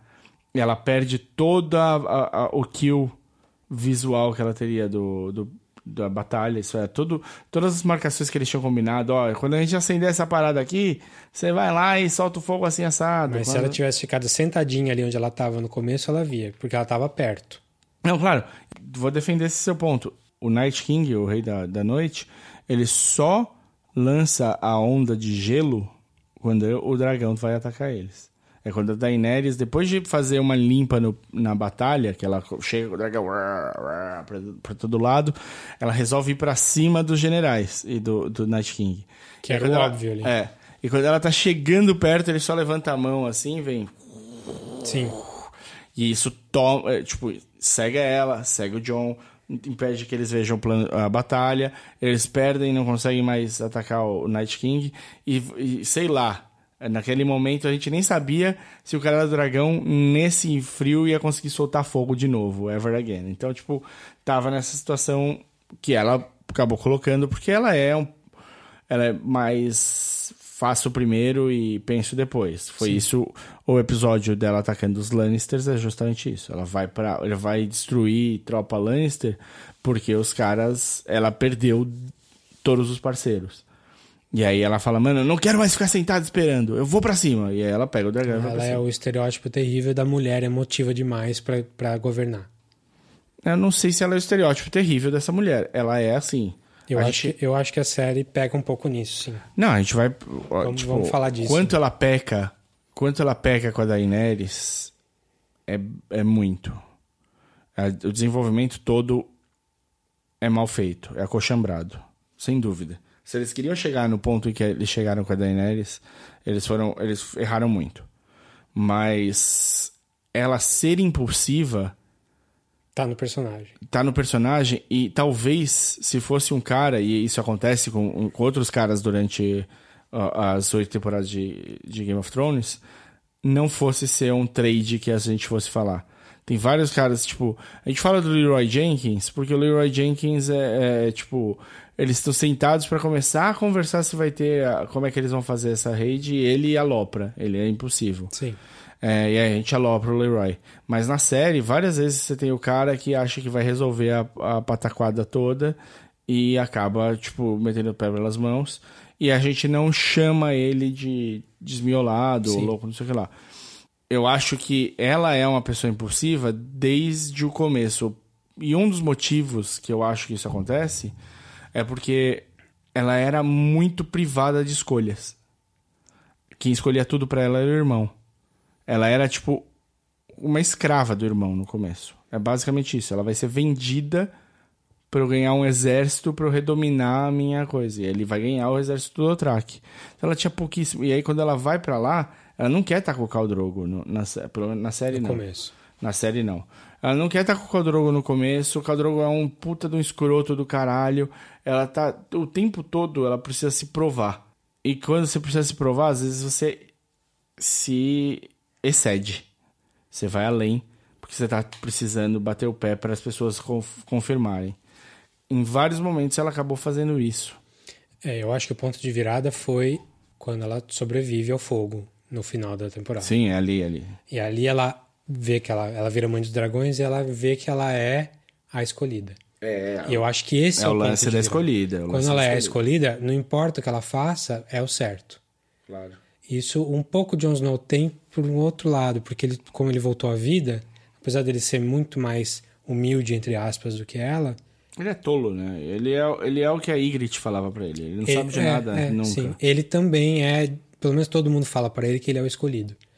É legal essa, pensando agora, é legal essa diferença. Os dois ou se acham ou, ou dizem pra eles que eles são os escolhidos. Só que o modo em que eles agem é oposto. Ela é impulsiva e ele é impulsivo de outra forma, mas ela, ela, ela acha que tudo que ela faz está certo e ele fica se perguntando se tudo que ele faz está certo. E os dois com o mesmo propósito, tipo, eu tô aqui pra fazer o certo, pra- mudar o mundo. É, eu tô aqui por algum motivo. É. Eu vou além, né? Eu não sou um cara. Então essa cagada dela aí custou o, o jogo se não fosse a área no final. Antes da, da área no final, tem as coisas que acontecem dentro de Winterfell. Que uma que me chama a atenção é o Hound. Surtou com fogo. Surtou com fogo, a gente já sabia, mas ele não surtou só com fogo. Ele entrou em pânico pela batalha. Ele falou: perdemos, morremos, tchau. E ele praticamente não faz nada no episódio inteiro. É, ele faz depois, né? Ele vai junto com o Beric e É. o Dodarion lá. Hum, é, Salvar a área. é, mas eu achei pouco, assim. Pouco, não, pouco, pouco. Pro, Ele pra importância assiste- dele na série. Sim, e ele assiste a Liana matando um gigante na frente dele. Ah, é ótimo. A Liana todo mundo ama. Sim. É um fanservice, mas um fanservice muito gostoso É, de ver. E foi legal na série, foi esperado, assim, foi esperado que ela fosse voltar zumbi quando ela mor- Quando ela foi atacar o gigante, você sabia que ela ia morrer. E depois ela voltar zumbi também fazia sentido. Enfim, gostei dessa parte Sim. toda dela. Eu, eu acho que tem vários acertos nesse episódio, mas eu acho esse episódio super falho em um monte de coisa. É um episódio que. Vamos, vamos chegar num ponto. Muito do que aconteceu na sétima e oitava temporada são fanservices. Sim. São o- os D&D aí, o... O, Aang, O Benioff and Weiss. É, o Benioff Weiss ouvindo o clamor e sabendo, sabendo o que, o que ia acontecer, eles meio que. Mas, tipo, na sétima, eu tive pouco medo de que morresse algum personagem que eu gostava Sim. mesmo. E Eles são seguros desde a quinta ou sexta, É. assim. O core ali não... não, não, não, não vai morrer. E na oitava, foda-se, podia morrer todo mundo nesse episódio, porque eles chegaram até a oitava, agora é só pra amarrar a história. Então, E não morre ninguém. exato. Esse morre é um. o Jora, que tava fazendo hora extra. Sim, Morre a Liana, que era um extra. sim. Quem mais que morre ali? O Tion, Sim. E só. acho só. O resto, todo mundo que você sabe o nome vive. Ah, morre o Dondarion, né? Morre o, o, o- o renascido 19 vezes porque, ah, é. Não, pra salvar a bem, área. é. Tudo bem. Então, não, não tem nenhum dos principais que morre. Morre o Jora. Vai, se é um principal, foi o Jora. É isso. Mas é cheio, é cheio de cagada. Tipo, É. é. um episódio cheio de cagada. Se essas pessoas tivessem, tivessem sobrevivido pra fazer alguma coisa importante no final, beleza. Sim. Não, mas é, é, sendo, sendo sincero, é um episódio mal escrito do ponto de vista assim. Se você vai fazer fanservice, faz a caralho do fanservice direito. Se você não vai fazer fanservice, faz direito. Você não fica no meio termo. E é isso que me pegou. É um meio termo que é uma água morna que não ajuda você em nada nem faz nada. É um episódio tenso? É. Tem muito morto chegando? Tem. Tem morto pra caralho, daria pra dar muita bosta. Você viu o Jamie Lannister no- naquela qualidade ruim, morrendo umas 50 vezes? Eu vi ele morrendo umas 50 Sim. vezes. A Brienne também. E A Brienne também. Em todas ele não morreu. O Sam, então, meu amigo. Caralho, Sam. E aí, tipo, tem toda a coisa lá do- dele trazer os mortos de volta, os mortos sair das criptas e a gente ficar rindo daquela situação absurda. Isso a gente já sabia no episódio anterior, que eles falaram dez vezes, não, a gente vai ficar nas criptas, vai ser seguro. E cara, mano, você sabe que é morto-vivo. Antes de ver o episódio, você já sabia, vai dar merda nas criptas. Sim. E deu merda nas criptas, só que também totalmente inconsequente, porque não morreu ninguém, Ninguém lá, importante. é, né? Morreu uma, uma menina X. Exato. Não, deve ter morrido mais X. A Sansa e o Tyrion pegaram faca cada um ali, E não mataram um pipa também. nada, Nada. acabou. E o negócio todo, então, tipo, e por que, que é mal escrito? Porque, tipo, você cria uma série de expectativas, você cria pontos importantes pro personagem, você tem coisas pra desenvolver da história e você não faz nenhum desses. E, é- e isso é, culmina pra mim no grande ato, que era o ato principal, que é quando você tem o Big Bad indo encontrar um cara que teoricamente é o arco inimigo dele, por algum motivo, porque os dois estão ligados às- primeiras crianças falando do Bran. o Bran, o Bran na- sentado embaixo da árvore, com, sei lá, 10 caras da Iron Island lá defendendo. É muito legal, eu fiquei super feliz do Tion estar lutando bem. Sim. E, e- e- eles fazerem o melhor que eles podiam. Aí você tem, tipo, o Night King e os generais. Os generais podiam ser quatro dromedários. É, Faria de zero diferença. Sim. Tipo, fia no cu. Toda vez que você via os generais do, do, do, do Night King, você falava, caralho, fudeu, fudeu, fudeu, fudeu. Fudeu nada, esses caras são Zé Ruelas, eles só são mais azuis que o resto, é isso, foda-se, tipo... E a, a minha pergu- faz? grande pergunta é: aonde o Bran foi quando ele Com, com falou. os corvinhos? É. É, então agora eu tenho de ir, falou pra vocês. Uhul. Então, tipo, ele não ajuda em nada na vitória, nada, ele não tem um conhecimento extra, do, do- daquilo. Ele não. o- os generais são inúteis, inúteis, eles são desenhados, é gasto à toa de maquiagem e o caralho. Põe. Sério, põe quatro dromedários ali, que ia ser mais da hora. É, nossa, dromedário do gelo, velho, muito louco, ia ser isso. E, e o Night King morre num- de um jeito que, tipo, não parece que ele era tão fodão quanto ele era. Ele é um, um, um- um, tipo, ele- parece que o Night King é um perigo que não é um perigo. É. Bom, pra mim, esse episódio seria perdoado se tivesse acontecido uma coisinha só. Que é a, a gente ver a área Trocando a, o rosto pra conseguir passar no meio ou do trocando pessoal. o rosto, é, Vindo por cima do das processo. árvores, alguma coisa. É, alguma coisa do processo. Pra parecer menos Deus Ex Machina. Assim, Deus Ex Machina não é, porque a área é 100% competente pra fazer o que ela fez. Sim, sim. Ela tá há oito temporadas sendo preparada pra fazer exatamente Sim, sim, isso. Só que eu não vi, eu não sei como que ela chegou naquele Tem de- um- um- da biblioteca até lá. Um frame. Você tem um frame da área. O- Tem uma hora que mostra os generais e um cabelo dele. um- o cabelo de um deles levanta com o vento. É, eu não vi isso. É, é esse frame. Tem, ele faz um levantadinho, ele olha um pouquinho de lado pro cabelo levantando. Só. Então, Só. então culpa minha. eu não, não reparei isso, não. Nem, e nem vi ninguém falando disso também. Não, não, mas tem. E aí, ser, vou ser sincero. Tipo, agora fanfic. Vou melhorar aqui essa cena. Só pra ficar um pouco menos pior. A gente sabe que o Bran é fodão. O Bran entrava no Odor, nenhum outro Warg entrou. Eles cortaram um monte de coisa do livro. Porque a gente sabe que a área é Warg na Niméria. A área tem. Ela consegue só fazer Warg na Niméria. Tá? Ele Tá, né? Tá, tá, tá, perdido nas florestas. E o Jon Snow consegue ser Warg só no, no. no Ghost também. Aí tinha aquele cara que era o Warg do, do- dos Wildlings, que entrava nos pássaros todos que caçou. E era, é, o único outro Warg que a gente viu é o cara entrando nos pássaros que caçou. E aí a gente não tem tamanho da dimensão que é o, o Bran entrar no Odor. Mas todo mundo fala, nossa, ninguém nunca fez. Beleza. Aí quando o Bran precisa ser o... ca- Agora você é o Triad Raven, brother. Faz. Sabe? Tipo, vem aqui e faz. Vou fazer aqui uma fanfic com muito fanservice. O Bran vai entrando em general por general. E, esse, e, e pegando de surpresa todo mundo. E o general atacando o Night King. E o Night King vai mostrando por que ele é foda em cada uma das batalhas com os generais. Ele, só que ele é obrigado a matar o general. E quando ele mata o general, uma- todo, todos os caras que o general transformou em zumbi morrem junto. Lembra que tem a cena no norte que eles matam. Sim, um- sim. Não, isso foi isso que aconteceu. Quando, Sim, quando sim, o Night King morreu, o Night morreu, King morre todo, mundo. Então, mas aí, Você tipo, pode ir fazendo por etapas. e, sim, e aí situações da batalha, gente que tava pra morrer e sendo tipo, Sim. e aí, e você vai fazendo general por general. O Bran mostra que é fodão, o Argou pra caralho. O Night King mostra que é fodão, porque cada batalha ele faz uma coisa mais louca pra matar o, o general. E aí quando o Night King finalmente chega, a área tem todo o terreno livre pra passar.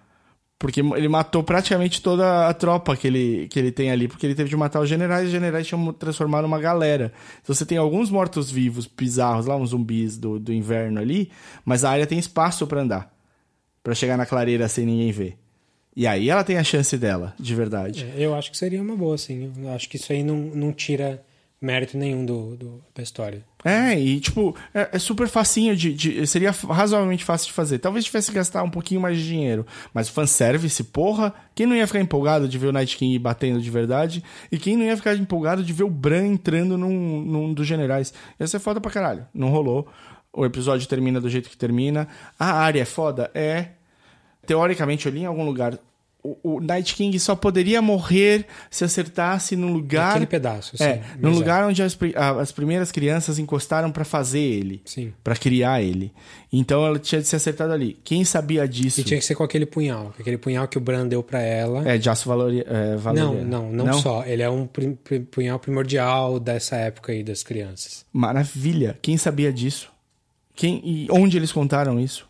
Pois é. Só na internet. Só na internet. Você não tem em nenhum momento esses dois fatos sendo falados na- nos episódios. Então, foda-se. Tipo, foda-se. Porque, porque se você não leu a internet, o Night King morreu com uma estocada. Acabou. De uma arma que era especial porque o aço era foda. Acabou. Era só isso que você sabia. Eu não sei que esse. Eu não sabia que esse punhal era. E eu li bastante pra gente fazer o podcast. E eu fiquei sabendo que era naquele ponto específico, porque assim, você não tem o desenvolvimento da história do Night King. Você, tudo bem, vou, aqui eu vou fazer o paralelo com Lost. Vou fazer agora, nesse momento. Lost deixou todo mundo puto no fim. Menos eu. Eu também não, eu chorei feito criança. Mas todo mundo que odiou Lost, que é uma parcela realmente impactante, deve ser 80% das pessoas que acompanharam Lost do começo até o fim. Odiou porque eles não responderam os mistérios que eles criaram. Mas aí, para os 20% que ama o final de Lost, eu sou um dos caras que ama o final de Lost, entendeu que a série não era sobre os mistérios, a série era sobre os personagens. Por isso todo episódio contava o passado e o presente do cara. Sim. Porque você tava o tempo todo entendendo quem eram essas pessoas e se afeiçoando a essas pessoas. E quem entrou nisso se apaixonou e chorou. Game of Thrones não fez nem A nem B, cara. Ele não entrega os mistérios. Beleza, puta, que pra sempre querer saber a história do Night King. Se fizer uma história, um, um, um, um, um spin-off de como foi criado o Night King e tal, eu talvez assista porque eu vou querer saber, é um mistério que parece super legal. É, mas, porra, pros personagens foi catártico, foi foda, não sei o que lá. Não foi, cara. Sim. Eles não levaram os personagens aonde eles prometeram levar. Então ele não faz nem A nem B. É por isso que isso fica ruim. E claro, eu li, você deve ter lido também aquela thread que explicava os Pantsers e os Plotters. Sim. Li. E, e essa thread é tipo, se você conseguir colocar ela como Vou. link, é importante pra você entender o que aconteceu e por que que o George R. R. Martin escreve tão devagar. É, isso é conjectura, não é. Ah, é, ti- tipo, é um chute, é um chute. É, é, tipo, olhando, dada essa situação, provavelmente é isso. Claro, a gente não tem como saber, o George R. R. Martin pode só ser um, um puta de um postergador Mas foda. é é uma análise bem feita, assim, é uma Sim. conjectura bem feita. Então, o que eles basicamente explicam é que você tem dois tipos de escritor. Você tem o escritor que é plotter, que vai de ponto-chave para ponto-chave. Ele cria toda a história que ele vai contar. E você tem... TV quase sempre é assim. Sim. E, porra, quase sempre mesmo. E você tem o Pantzer, que é o cara que senta e deixa ser surpreendido pelos personagens. Ele dá tudo que ele tem pra cada um dos personagens. E esse personagem é uma pessoa viva pra ele. E, essa e, e, tipo, o personagem surpreende ele. E Sabe aí. qual, qual série que é assim? Hum. Sopranos. Sim, sem dúvida. E aí, o George R. R. Martin é um Pantzer e ele deu os plots pro, pros dois caras, pro Benioff e o Weiss. Weiss, sobre o fim. Ele fala: Eu quero chegar nesse ponto. Eu não sei ainda qual vai ser meu caminho pra chegar nesse ponto, mas o que eu queria contar de história é isso. E os caras falaram: Meu, a gente tem de contar essa história. Vamos lá direto pra contar a história. E a história tá contada. Só que ela não foi, ela não encheu o nosso coração de alegria, porque ela foi contada, ela só contou plot os fatos pra você. Por plot points. Ela te contou os fatos e ela não entregou a catarse que era necessária. É, a nossa maior crítica da, da temporada, no, no episódio que a gente fez na temporada passada, era que foi tudo muito corrido. Ele parece que quando saiu do livro, os caras começaram a correr com tudo, todos os plot points. E isso acontece muito nessa oitava temporada também, a partir daqui. Né? Porque o prime- primeiro e segundo episódio Não tem isso, porque não precisa. é. table, é. É. Então, beleza, terceiro, tempo- terceiro episódio foi isso. Isso. Também me decepcionei, acho que um pouco menos que você, mas também acho que foi um desperdício de um monte de coisa. Desperdício. É, Esse é o principal. É um desperdício. Cara, você criou tanta coisa legal. Eu acho que eles perderam uma chance aí, porque, tipo, o slogan da série, na primeira temporada, primeira coisa, Winter is coming. Winter is Coming. A primeira cena da série é o zumbi chegando White Walkers. Tanto que, assim, isso é engraçado. Eu, eu, eu falei que eu faço as festas para o pessoal assistir, né? Watch parties lá, o pessoal vai em casa assistir. Eu cheguei, sei lá, 14 pessoas no, no terceiro episódio. Tipo, foram 10, 12, 14 no terceiro episódio. Depois só caiu. Porque o interesse caiu. Acabou. Eu, quero ver a batalha dos mortos contra os vivos, cara. Essa é a batalha que a gente quer ver. Então, quarto episódio, então. Aí, é, é, o Winter is Coming era a coisa mais importante. Não era a coisa mais importante, mas afinal chama Game of Thrones. Sim. Mas era uma coisa muito grande, muito importante, que acabou muito antecipadamente. Assim, acho que ficou essa sensação muita fim gente. abrupto, né? É.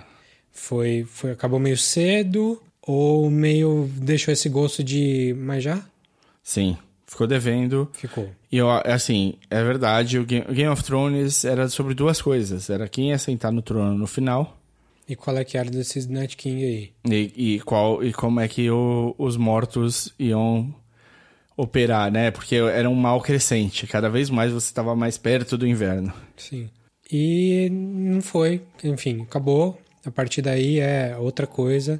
O quarto episódio começa com um funeral. Cada um taca fogo no, no amiguinho. A Sansa taca fogo no Tion. A, A, a Daenerys no Daenerys Jora. no Jorah. E por aí vai. Aí tem a conversa. a- o, o John admite, dá com a língua nos dentes e admite que ele é quem ele é pra Daenerys. Sim. Ali já ela fala, meu, eu não sei se ela fala direto, mas no Aí é final uma cena o de ponto... novela, novela, novela total. Ela se humilha ali, ela ajoelha, implora pra ele, Sim. não conta pra ninguém. Em nenhum momento passa pela cabeça dela que eles são parentes, porque foda-se. Foda-se. Mas pra ele parece que também. é- Mais tarde a gente vai ver que pra ele isso parece que é alguma. Tem, tem um entrave pra ele. Ele é mais Stark do que Tar- Targaryen, né? É. No final. É, só que ele fala mesmo assim, porque ele é um idiota. É, é, ela, na verdade, assim, a gente já sabia que ele ia falar, Sim, porque. porque ele tem essa honra ridícula do, do Ned im- imbuída nele. Ele acha que família, quando o, o inverno chega, o lobo solitário morre, mas a matilha sobrevive. E ele fala, "Fa- eles são minha família, eu preciso contar, eles precisam saber a verdade. Mesmo com os pedidos da Dani, e falando, tem um jeito só disso dar certo, e tem um jeito só da gente ficar junto, e esse jeito é você não contar pra mais ninguém. Sim. Na verdade, ele conta no final do segundo. E aí, nesse é a repercussão, porque eles não têm tempo. Vai ter o ataque, eles não têm tempo pra continuar nada, e, esse da- e é, é bom que tenha esse, esse episódio no meio da batalha pra isso, porque se ele conta e ela automaticamente surta, ela não teria tido tempo de avaliar a situação. E ela tem um episódio no meio que por mais que piririm, pororom, batalha, batalha e tudo mais, às vezes, tipo, você tá fazendo a coisa mais importante da sua vida e você tá pensando, caralho, esqueci de tirar as, as roupas do varal. então, com certeza, ali ela teve um tempo pra pensar e falar, meu, o único jeito disso funcionar é se ninguém mais souber. Sim. Só que, como diria a música de abertura do Pretty Little Liars, Não, não sei a referência. dois podem saber de um segredo se um dos dois estiver morto. Sim. É daí que você conhece essa frase? que eu sempre digo, cada um tem referência que merece. Exato, a minha, a minha tá certíssima, tá na minha altura. Pois é, então dois, é, ele fala para as irmãs e as irmãs falam para não não conversam entre si, mas no fim elas falam pro Tyrion, a Sansa Ah, fala não, pro a Tyrion. Sansa, não. Na verdade, assim, a Arya, ela fica em choque, é o irmão querido dela, ela tem uma relação muito importante com o John, de uma proximidade que ela não tinha com o Robb, eu acho. O John é essa, essa ponte da família, ele é mais. Ele vê a Arya por quem a Arya é. A- só que a player é a Sansa. Se sobra- sobraram poucos players, players no Game of Thrones. Você tem alguns players maravilhosos durante todas as temporadas. A Oleana Tyrell, a gente falou, maravilhosa. A Marjorie vira uma puta player, a neta. A Sansa virou player. A né? Sansa vira player. Depois da morte do do, Assim. do, jo do Joffrey, provavelmente. E aí, tipo, o- aquela coisa da- dos players foda e a política e como eles mexiam, o Mindinho, o Vares, todos eles sabiam o que eles estavam fazendo e como eles estavam fazendo e que cordas eles estavam puxando. No final, sobram três players. Sobra a Dani, que entende o que, o que ela quer e onde ela tá indo e por que que isso é difícil. O Tyrion. O Tyrion deixa de ser player. Ah, O verdade. Tyrion era um puta player e ele deixa de ser player porque ele fica numa fé cega. Ou não tem muito motivo para ele perder. Acho que a fé cega é uma tentativa de encaixar. Isso. Eu não compro muito essa explicação. Tudo bem, ele vira, ele vira player no, na última cena da série, de novo. Sim. Mas é a Dani, a Cersei e a Sansa. As três estão com o olho no prêmio. As três querem o trono. Acabou. Então o que aconteceu, principalmente nesse episódio, é a língua nos dentes do, do, do, do John para todo mundo, que espalhou, parou na boca do Varys, já era. Sim. O dragão morreu de graça. Esse é o ponto de virada do episódio, na verdade. É. O episódio vinha num ritmo mais lento e, e- e parecia que ia ser aquele episódio tipo o segundo episódio, preparação para o que vai acontecer. E isso faz parte da, da preparação. O dragão morre de graça.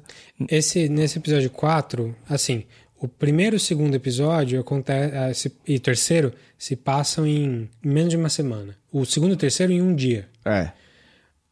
Os últimos episódios se passam em dois dias, e aí tem um pedaço que é mais no final. O quarto episódio é no mínimo uns dois meses. No mínimo. Só que a série esqueceu de de série- mostrar isso pra a série gente. desencanou de mostrar passagem de tempo pra gente. Eles viajam pra tudo quanto é lugar nesse episódio e acabam caindo. Tipo, um- o Iron Fleet vai de um lado, eles, eles descem de Winterfell até King's Landing. Sei lá, muito tempo que, que Sim, passou sim. ali. Você acha que a barriga da Cersei não ia estar aparecendo? Essa É, realmente. Ela não, não aparece. Tudo bem, sei lá, pode ser que ela tivesse no terceiro ou quarto mês Não de gestação, não ela é magra, de repente. Tudo bem, esse é um erro que eu acho menor, porque você tem pessoas que grávidas que são muito atléticas. Nem é isso que me incomoda. Me incomoda é, é- A passagem de tempo que é mal feita. a, a série tá só. A série tá correndo uma coisa que podia ser muito mais Hum. bem desenvolvida. assim. Sim, a série tá correndo numa coisa que podia ser mais desenvolvida e o tempo funciona do jeito que eles querem, que eles precisam que funcione. É. Então, nesse episódio, isso aqui não vai custar tempo nenhum, mas a outra coisa que tá acontecendo em paralelo vai custar muito tempo. Então, tipo, o John não vai pra, pra Storm, Stormbridge, é isso? Eu esqueci o nome do castelo da Daenerys. Ah, aquele do onde tem o Dragon Glass, É, lá? ou, é, é lembro Stormbridge, acho, alguma coisa assim. É, o, o John não vai pra lá. O John sai com os caras e vai pro sul. É isso que ele vai fazendo. A Daenerys vai com os barcos e o dragão pra Stormbridge pra de lá descer pra, King's Landing. pra King's Landing. Nesse interim, tipo, acontece uma coisa que eu, eu assim, eu- o Tyrion fala pra ela não ir. Eles falam pra descansar, que as tropas estão cansadas, que eles precisam de um tempo, os dragões estão machucados, que precisa de um tempo pra se curar. E ela fala: "Não, foda-se, eu vou partir". O que o Tyrion deixou, esqueceu de avisar, e a Dani também esqueceu de, de, de pensar, sendo ela inteligente como ela é, é que já que eles sabem que a cacete da Cersei não ficou parada, que ela tem, ele, e eles falam sobre isso, que ela tem as tropas que ela contratou de fora, que ela tá se preparando para essa guerra e ela não foi ajudar o norte na Batalha dos Mortos, eles tinham de imaginar que o caralho da Iron, da Iron Fleet dela podia estar mais bem posicionado do que eles estavam esperando. O dragão morre de graça numa falha tática, de novo. Fora, ah, acho que- é, sim, concordo com você. E também tem a questão de que o dragão teria visto aquele bicho, o, o barquinho. É que tava mesmo na que tá, não, mesmo curva. na curva. O, o barco, se o barco viu o dragão, o dragão viu o barco. Sim, sem dúvida. E sem o dragão viu o barco antes do barco. Ah, não, ele, só se ele estivesse olhando pra uma cabra, milhões e milhões de me- quilômetros de distância. Sei lá, ele tá com fome, a barriga roncou, ele olhou pra baixo. Só com. Tipo, eu super entendo. Tem essa falha, que é realmente, tipo, os dragões são abatidos. Sim, como se eles fossem os deuses do céu. Eles não tivessem de se preocupar com mais nada nunca. Eles são o dragão tolkieniano, que só tem uma escama ali, que você tem que acertar no coração do Smaug pra matar. Uhum. Só que eles morrem por qualquer coisa, assim, por, qualquer. Essas Scorpions aí, essas, Balistas. essas balistras, são muito simples, assim. Como é que esse universo só criou esse negócio nesse ponto da história? Sim. Parece uma arma muito simples pra matar um bicho. Podia ser alguma coisa mais especial. Sei lá, a ponta é de um. de, um- alguma coisa. Sim, aço valeriano, você tem poucas. É. Você tem de usar super bem. Até o porra do dardo de gelo do, do Night King, ele não tinha Faz- sobrando ali. é, ele faz- tinha. Ele pegou, acertou um, ele virou pra pegar outro no, no episódio da sétima temporada, ele vira pra pegar outro pra arremessar. Você olha, tem uns 5, 6 ali, não é tipo, tá sobrando esse. E aí o cara tá no gelo, hein? E ele é o rei do gelo. Ele podia fazer quantos quisesse. Mas não é, não é, não, não é de sobra. É assim, é, é frágil e é- ele morre de um jeito tosco. Por dois motivos. Se ele fosse. Se fosse pra ele morrer do jeito que ele morreu, com a balista e tal, tinha de mostrar o aprendizado que isso ensinou. Ele só serviu pra deixar a Daenerys mais puta. Mais puta. É, tinha de mostrar o aprendizado, isso é, porra, pra virar a balista é impossível, então se a gente fizer a volta desse jeito, a gente vai conseguir matar e não mostra. Não mostra. Pode ter tido esse ensinamento, mas não mostra. A gente tem de completar o gap pelos caras. Uma coisa é ele fazer você pensar e ficar criando teorias em volta. Outra coisa é você ter de completar gap. Eu não sou pago pra isso, brother. tipo, você tá fazendo isso, você é pago pra isso. Você tá ganhando milhões. Completa o gap.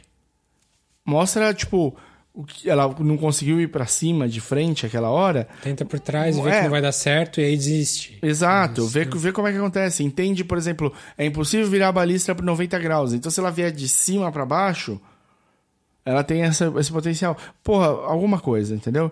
Não teve isso e o dragão podia ter morrido de 50 gente diferentes. Você quer que ela chegue com um dragão só? Na batalha contra o, o, o Night King, era o momento ideal pra matar o porra do dragão. Sim. Você tem dois Mas o, o dragão de gelo ali não serviu pra, Pra nada, nada, Se o dragão de gelo mata um e o outro mata o dragão de gelo, você sobra com um só Sim, e é mais é é mais verossímil. sim. Tem uma hora que o porra do dragão do Jon Snow cai se esmilinguindo. Eu achei que ele tinha ido pro saco, mas Eu é também. a regra que o Wolf falou. Se não mostrou dando o último suspiro, não morreu. E aí tem ainda a Daenerys sendo imbecil e entrando no meio do monte morto com o dragão e fica olhando enquanto os mortos vão subindo e escalando a asa do dragão. Tinha, meu, tinha outros momentos. A morte é desnecessária por causa disso. E aí tem a parte tática que também fala assim: caralho, quanto mais eles podem errar. Eles já perderam três parceiros na temporada passada. Perderam um dragão agora, tipo, com uma viagem desnecessária. Pra que ir pra Stormbridge, ou Stormborn, ou Storm Something, ou sei lá. Pra que ir pra caralho do castelo nas ilhas? Dragonstone. Dragonstone. Pra que ir pro, pro esse cacete desse castelo? Não tem nenhum motivo. Motivo. Sim. É, é, e aí, ainda assim, O cara tava previndo que, ela, que, ele, que ela, que que ela vai. É, é, ele é um visionário. Né? Ele Falou- é um vilão de novela da Globo também. Também. E é o vilão, aquele, o, o, o Rockstar. O vilão que é Rockstar. Sim, é o vilão Rockstar. E, é- e- e- diferente de todos os outros vilões, ele não tem nenhuma característica que, que seja Redime. redentora dele. Ele é só um Ele é um vilão, ele é, uni, ele é um- um- uma folha 2D ali. O Alder Frey é mais interessante do que ele. Muito mais. O Valder Frey é um puta personagem. Em relação ao, ao, ao, ao Euron. Porra, porque o Valder Frey era a Bannerman dos Stark, né? Ele já começa, tipo, toda... o- Ele é cunning. O Euron não é cunning, ele é só um escrotão. É, Ele é o o final dele básico. é péssimo. Péssimo. pé- Não, ridículo. Vamos ridículo. falar disso daqui a pouquinho. E aí, beleza. Acabou o quarto... E aí, ainda assim, só pra falar do tempo, ela bateu lá e chegou antes em King's Landing Do que o Jon Snow. com todo mundo dos barcos que tinha sido destruído, porque a frota é destruída. O, o, o, Grey Worm chega na praia Sim. e a Missandei é raptada e ela chega antes que o Jon Snow, que tava indo a cavalinho. Porra! Ele foi de Pangaré, né? É, foi, foi com exércitos, né? Sim. Mas também, ela também foi. Sim. Ela pôs todo mundo no dragão pra chegar em Kingsland? É. E aí tem a morte da Missandei, que é interessante, até é. Eu gosto, eu gosto. Eu gosto da Missandei, inclusive. Eu gosto da morte. A conversa do Tyrion ali eu achei legal também. Eu achei que o Tyrion tinha de ter morrido nessa cena. Tyrion confiou muito na bondade que existe na Cersei. E na, na ligação que eles têm como irmãos. A É, Cersei já ele- tinha... como, que ela morre, como que ele morreria? Mas- Só se o... Ele passa do limite. A Cersei só precisava baixar a mão e os caras flechavam ele. Mas aí o combate começava ali, né? E ótimo, pra Cersei era melhor.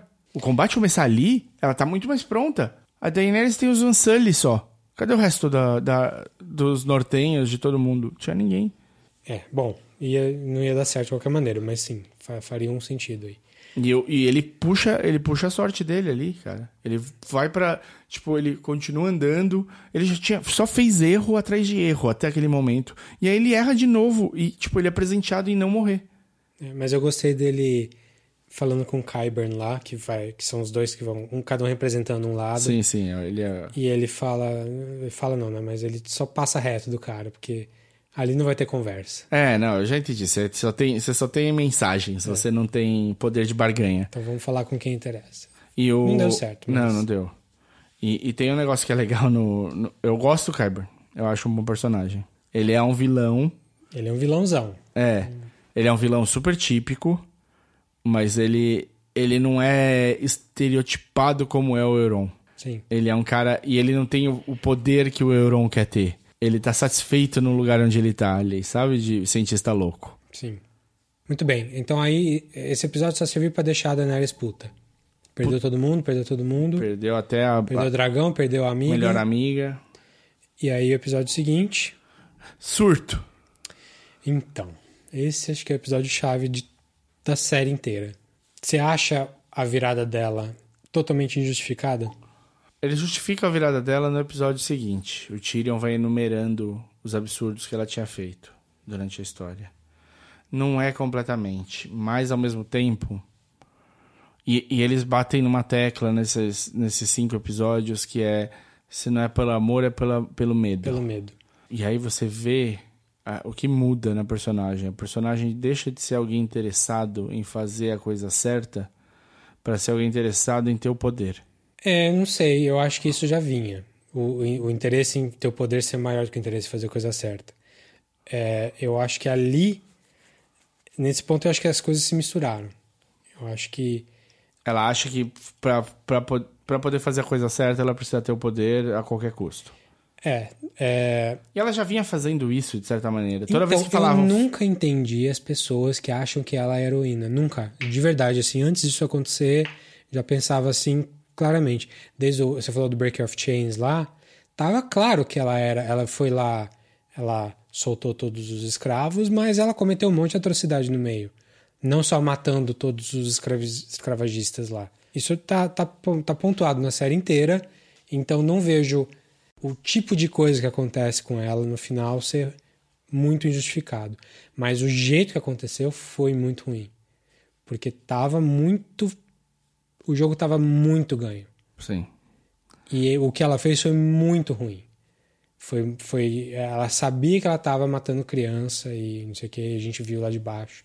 E não foi uma vez só. Tipo, se ela tivesse ido primeiro na Cersei, que tava mais fácil. Era isso. Era, esse, era isso. Era isso. e aí quer fazer uma colateral ali para mostrar que tá possuída pelo ódio, beleza.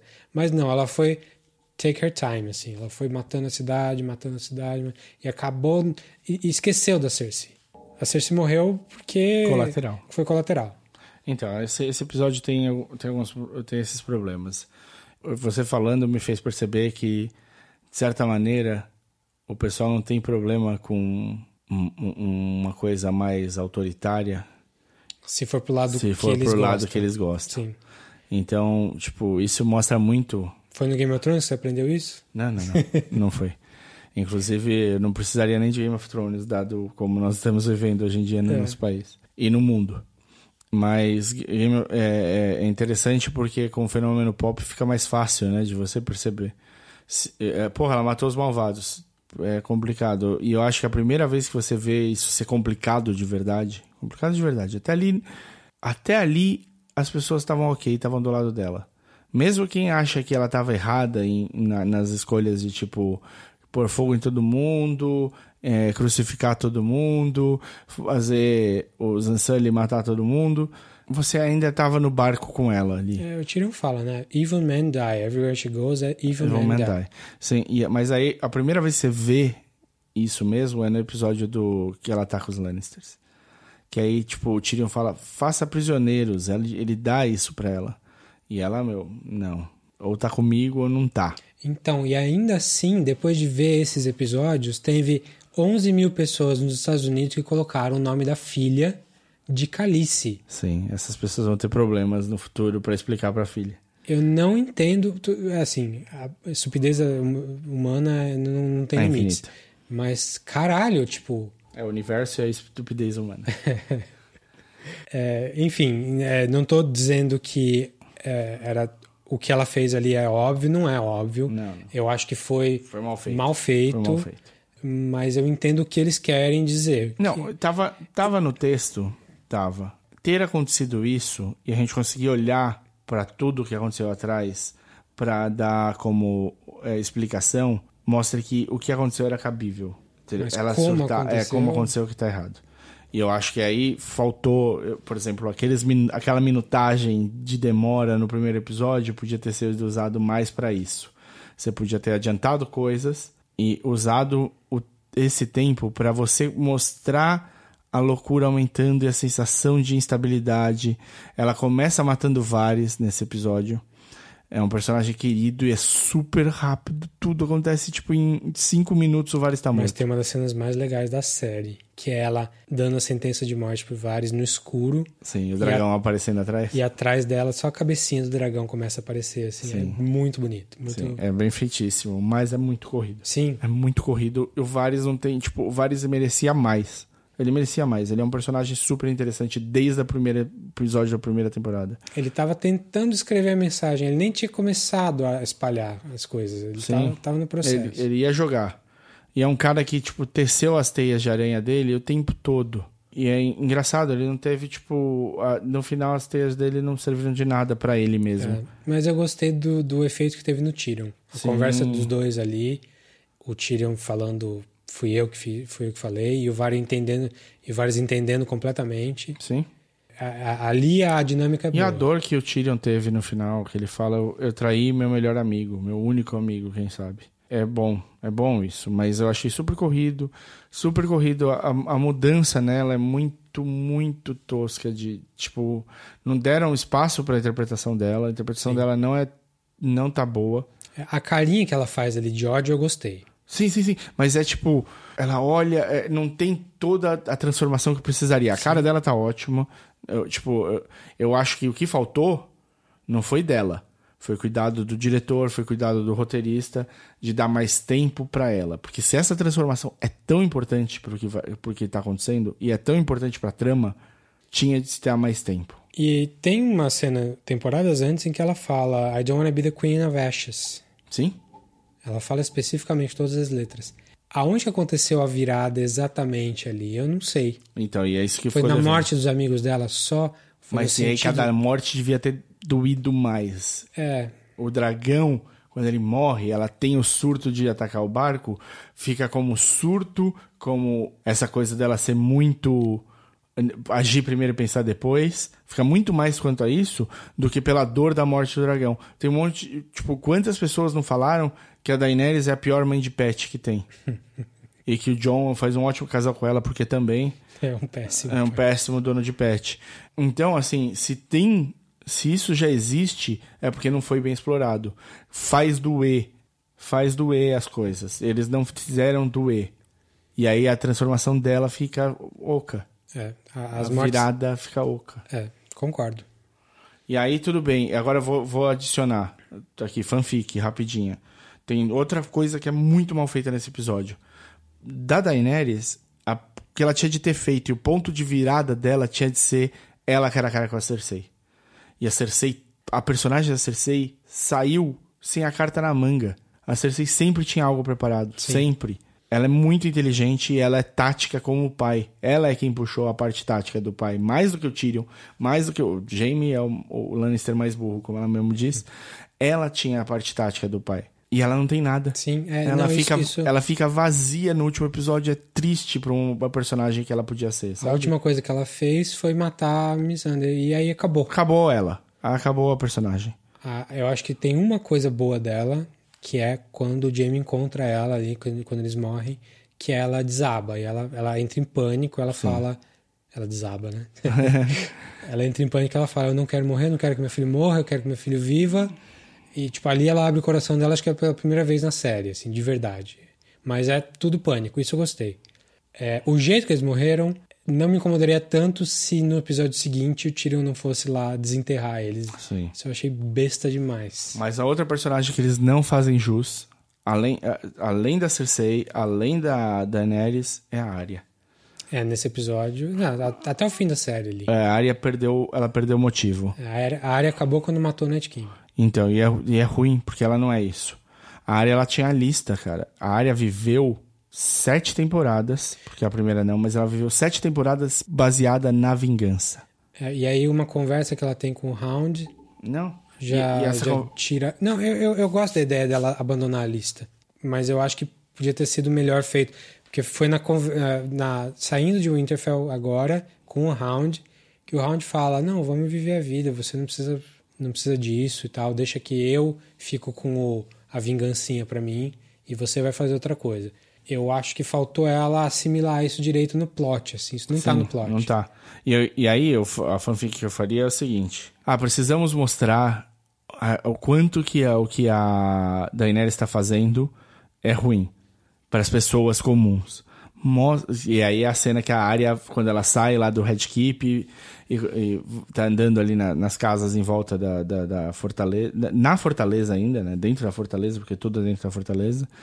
E ela começa até a ajudar as pessoas a fugirem, e aí tem a mãe, a filha, não sei o que lá, e tem todo essa- esse pedaço dela. Isso podia ser o caminho dela com o Hound até chegar no, no- no- na fortaleza. No, no, na, no, no Cern ali, no, no castelo. Pra ir pegar o, o- a montanha e o- a Cersei. O montanha e a Cersei. E aí você via a destruição que a Daenerys está fazendo na cidade do ponto de vista do transeunte normal, que não tá na batalha. Sim. E aí ela chega e o Hound fala pra ela: abandona. Cara, olha o que fez comigo, olha como eu sou e eu vivi só pela vingança. E a área devia responder: você, tipo, pra- porque pra mim, a- pra, pra personagem, do jeito que eu encarei durante esse tempo todo, ela falaria: você é assim por fora, eu sou assim por dentro. A minha oportunidade de viver sem ser pela vingança ficou lá atrás, antes de eu matar o Walder Frey, antes de eu ser cega, antes de eu matar a menina no escuro. Você acha que ela não tem redenção, então? Eu acho que a redenção dela não é, é- é- ela tinha de- é, o, ne- o negócio dela era completar a lista dela. E eu acho que ela viveu pela lista. Ela é o que manteve a área viva não é o- a família. A família não- vingança. é a vingança. A família teve muito pouca ajuda na área. A área só foi reencontrar o pessoal agora. Pra chegar em, em, em Winterfell, ela matou to- boa parte da lista dela ali. Faltava quem? O Montanha e a Cersei. E ela não ia sair agora que faltam dois. Eu, isso eu não gostei, não achei justo com ela. E aí eu consigo ver a Cersei saindo, Montanha. Ela indo pra cima da Cersei pra matar e o Montanha dando uma bica na área. E ela voa. Faltou um aprendizado no fim das contas. Faltou um aprendizado, porque se, tipo, da onde. eh, Ele fala, vai embora, e ela fala, ok, você tem razão. Falou, e, tipo, a fi, essa ficha, cara, pra alguém que viveu só pra isso. É, ela tenta ali nessa parte do- dos escombros de tentar ajudar as pessoas, ela, ela, é, ela tem um, um mini arco, arco ali, porque ela fala para as pessoas, não, vocês têm que sair, têm que fugir daqui, e assim que ela fala isso, que, que ela convence as pessoas, as pessoas morrem ali. Sim. Talvez se elas tivessem ficado, elas não teriam morrido. Sim, mas, Mas você não tem não isso tem consequência. nenhuma pra ela? É. Nenhuma. No, no É uma cena super legal, eu, eu gostei visualmente, achei ótimo. A, ela com a cara toda meio estourada, Estourada, também. poeira e tal, super legal. Mas não levou a lugar nenhum. Sim. E eu queria. Ela luta com Montanha, junto com o, o Round. A luta fica mais equilibrada. E no final, ela pode perder e o Round matar o Montanha como ele matou. Pra mim tá ótimo.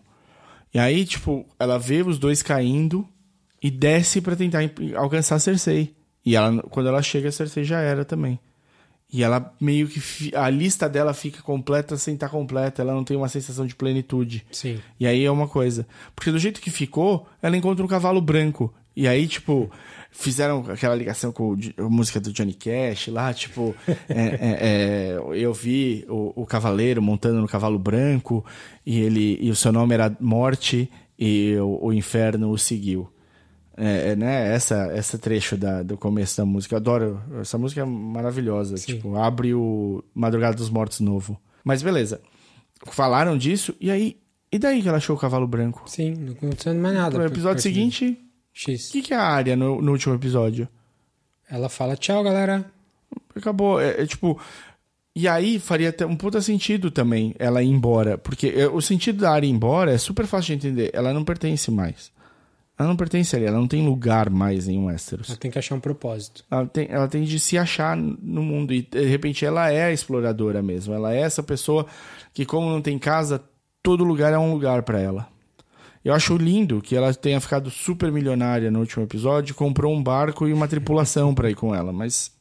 Ela foi descobrir o Westeros. É. e aí, beleza. Então a área, depois do, do Night King, inútil. Último episódio, o que, que você achou? É, eu não desgostei do último episódio, não. Não? Eu acho que é um problema da série como um todo ter terminado assim e tal.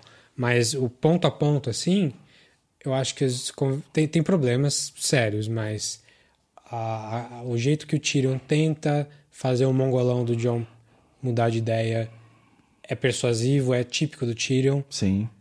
Gostei disso. O John tá em cima do muro e, e continuar Ele em ainda tá em cima do é, muro. e isso continuar em cima do entendo. muro. É, é, faz parte de quem é o John. É. O John não decide nada. Ele seria o pior, o pior rei possível, Sim. empatado com o Bran. ele não ser rei, ele ter sido preso, eu gostei. Sim. Depois de matar a Sim. Daenerys. Ah, bom, visualmente eu gostei muito do quando a Daenerys aparece com o dragão. Ah, esse é dragão atrás. provavelmente o melhor, o melhor frame de todo o Game of Thrones. É o bonito. dragão É saindo de trás dela. pelo amor de Deus, é, é- tem que ser a capa do box. É. Se essa merda não for a capa do box, eu nem compro. Eu gostei da, do jeito que o Grey Worm tratou a morte da Dani. De tipo, ele, ele, ele, ele ficou endurecido. Morreu a Miss Sunday lá, acabou a vida dele. É, ele, ficou- ele entrou, ele entrou num rage. É, ele, e ele não quando a saiu do rage. Quando a Daenerys começa a queimar todo mundo, ele fala, graças a Deus, porque eu quero matar esse É. povo mesmo. Então, acho que tá certo isso no, no- em termos de história. O que, que eu não gostei mesmo é o papinho do Tyrion de quem tem a melhor história, quem tem que ser rei. Não veio, veio do nada. Primeiro, ele veio como prisioneiro. Ele- tudo bem que ele foi lá para ser devolvido, É, ele ia ser livre, né, É. naquela cena. mas é, ele Liberto. ele chega chegando com a ideia toda na cabeça e é uma ideia de jirico, uma ideia que não tem menor cabimento. Do tipo, ele fala: e quem melhor do que Brand the Broken pra ter. Quem, quem tem uma história melhor que Brand the Broken? Cara, meia dúzia que tá sentado nessa, nessa mesa Tem tem uma história, melhor. tão, tão boa ou melhor. É. É, então ele tira do chapéu a ideia do Bran aí. Eu, eu não odeio tanto a ideia do Bran Rei. Eu entendo que ela é problemática, mas eu não, eu acho, eu não, não odeio tanto. Eu acho que a série tá acabando muito positiva pro jeito que ela começou. Sim. Parece. Acaba com dia, dias melhores estão vindo. É. Então, e, e acho que isso, essa, esse papinho do, do, dos- do melhor história foi a parte mais babaca do episódio pra mim, assim. Aí faltou o Bran encontrando com o Sam anos depois, falando: Nós governamos bem, né, Sam? E o Sam falando: Sim, ele. é, é, é, não, foi incrível, não sei o que lá. E aí o Bran fala: Você foi o meu melhor número dois. E aí acaba. tipo, o, o Hurley encontrando o. No Lost, é isso aí. Tatu. Virou tatu da Ilha da Fantasia. Uma cena que eu detestei foi a cena do, do papinho do, do Small Council ali, do, do, do- o Tyrion ajeitando cadeira, engraçadinho e tal. Aí senta ele, o, o, Bron, o Bron, o Sam, o Sam a Brienne e o. e o Davos. Davos. E eles ficam ali discutindo pra mostrar que o mundo tá girando. Só que eles discutem de um jeito que pare... minha impressão foi muito é uma mesa de RPG tentando fingir que eles sabem o que eles estão fazendo. Sim. É tipo, vai, você é o mestre da moeda e fala aí então uma coisa de mestre da moeda. Aí você inventa, é, ah, precisamos reconstruir não sei o quê. Foi muito mal, mal escrito ali. O, assim, a ideia da, da, da conversa é boa, o, botar humor ali é bom, mas o jeito que ela foi feita eu achei péssimo. O texto eu achei muito ruim. Isso me incomodou, assim, tudo bem, inconsequente pra história, mas achei babaca. É, então eu não, eu não desgosto do último episódio. Eu acho que a cena da Globo do beijo com a facada Foi Globo. foi total. Globo. Ficou, fal- faltou profundidade emocional pros dois ali. A química dele já não é muito boa, como Sim. você destacou. É, o, o John dividido e, e o John olhando para um quadro branco dá no mesmo. o, ali o, o Kit Harington ficou devendo. É muito bom para comandar um army ali, um, um- fazer uma cena de batalha. Eu gosto dele, eu acho que ele berrando, empolgando, ele funciona. Porra, se faltava química, ele não tentou complementar, não, viu, cara? Ele ficou fall short. A pobre Daenerys, tipo, é obrigada a morrer num susto. Que, assim, é um pouco melhor do que como a Cersei morreu, mas sei lá. E, e aí, tipo, eu entendo. Foi melhor do que eu esperava. Muito melhor do que eu esperava o último episódio. Muito, muito melhor. Eu tava, assim, com um mau pressentimento de um final novela da Globo. Criança nasce, casamento acontece, é, essas coisas. Teve, teve peso. Eu adorei, adorei a Sansa. Porque, tipo, a Sansa ficou redondinha.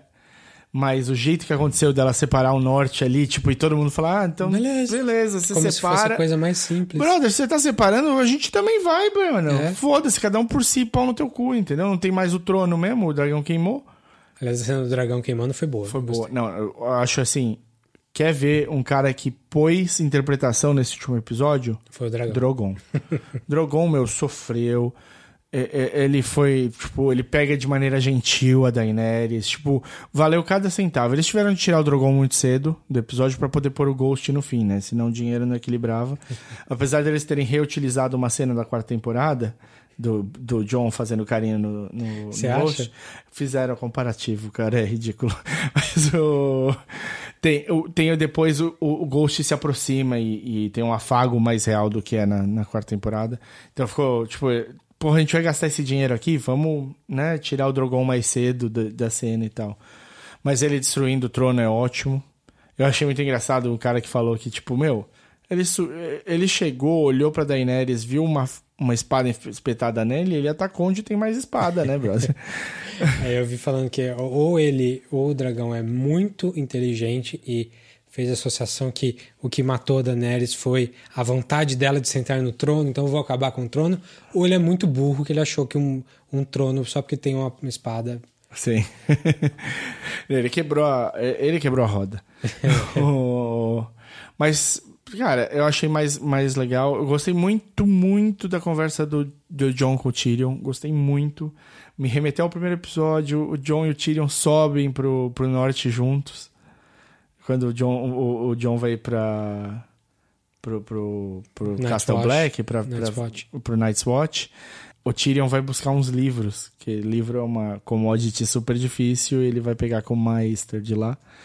Então, tipo, falei, pô, olha que fechada de ciclo. Eu adoro essas coisas que são redondinhas e fecham Teve, bem. teve nesse sentido bastante, porque o, o, o, o John é, ele faz o que o Meister Aemon fez, que, que era o, o outro Targaryen lá, que você descobre que ele era o, o último Targaryen vivo, Quando já é. que ele era o herdeiro do trono e ele abdicou do trono para deixar o irmão mais novo. Aham. E o irmão mais novo virou o, King, o Mad King lá, Sim. e teve toda a história. E ele fez a mesma coisa. Ele era o, era o, O herdeiro do trono. e ele matou a Daenerys e assim abdicou do trono pra deixar o irmão dele, que é o Bran, ser o rei. Sim. Agora vamos ver o que vai acontecer. Sim. Quer dizer, não vamos ver o que vai acontecer, mas. E ele vai pro norte, onde ele se sente de verdade, ele passa. E aí, o que, que ele virou? Pra mim, me Ele deu a um impressão. Arlen. Hã? Ele vira um Ardley. Não, ele é um Night's Watch. Ele, é um Night's Watch no meio ele dos tá no meio dos Wildlings. Mas assim, não tem mais a ameaça Não. nem dos Wildlings, nem dos, dos mortos-vivos. Ele virou pra mim um agente de imigração, de fronteira.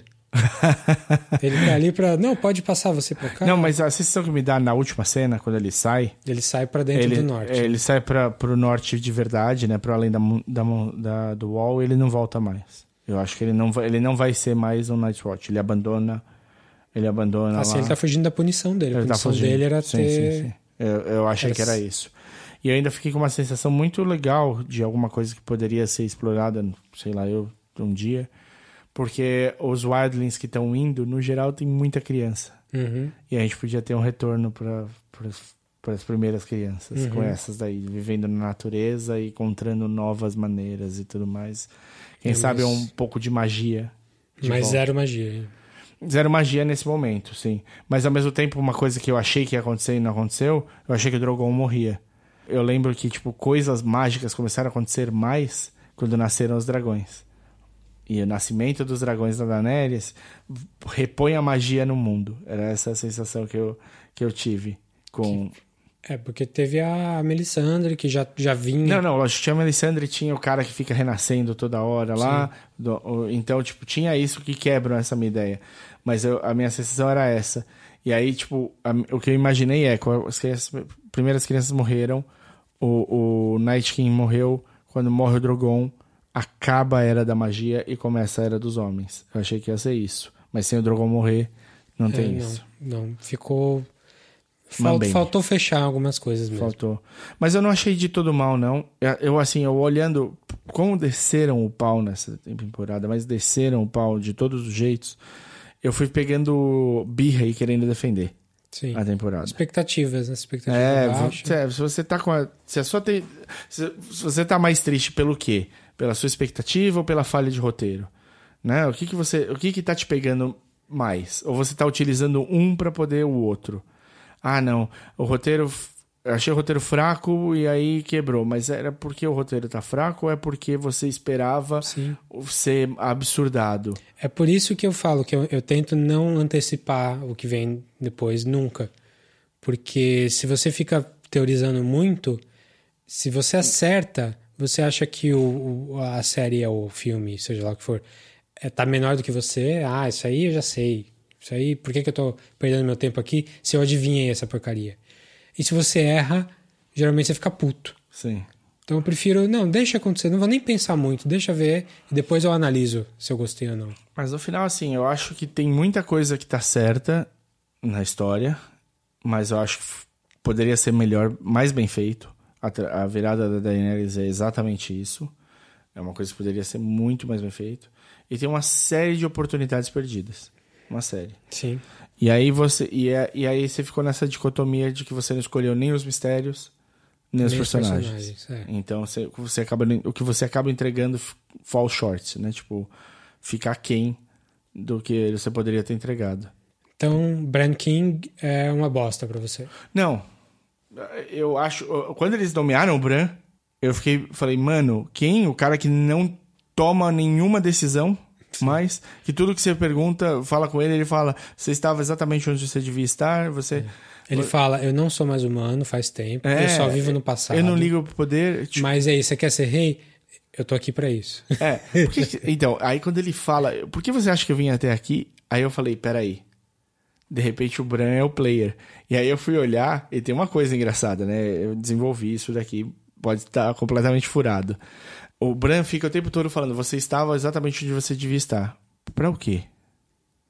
Pra destruir King's Landing, pra... É, Pra minha história, pra eu virar rei. Você estava exatamente onde eu precisava pra eu virar rei. Quem conta. Quem vira pro Sam e fala assim: Sam, não, você que tem de contar pro John. Que ele é. Targaryen. Sim. Ele conta. O Bran não sabia que o John ia ter cocerite e ia contar pra, pras irmãs. O Bran imaginou que a irmã ia contar pro Tyrion e isso ia minar todos os, os apoiadores principais mais próximos da Daenerys. É, ficou a impressão de que tudo tava na cabeça dele. Agora, se isso é ambição, eu acho que não. Assim, se você acredita no personagem dele... Playa. Ah, tô brincando, tô brincando. Mas o. É, então. É, a sensação que dá, o jeito que o personagem dele é, o que me faz enten- é, imaginar é. Ele enxergou isso acontecendo e viu que esse era a única possibilidade viável pra tudo dar certo e não ter o pior dos desfechos possíveis. Ele deixou a bola rolar. Ele não impediu a bola de rolar. E ele aceitou o destino. Ele é um cara que aceita os destinos. mas ele, ele agiu de algumas ma- maneiras. Tipo, dar o punhal pra área é uma forma Ele de agir. agiu, ele agiu. Ele dá o punhal pra área, ele fala claramente pra tal pessoa contar pra tal pessoa.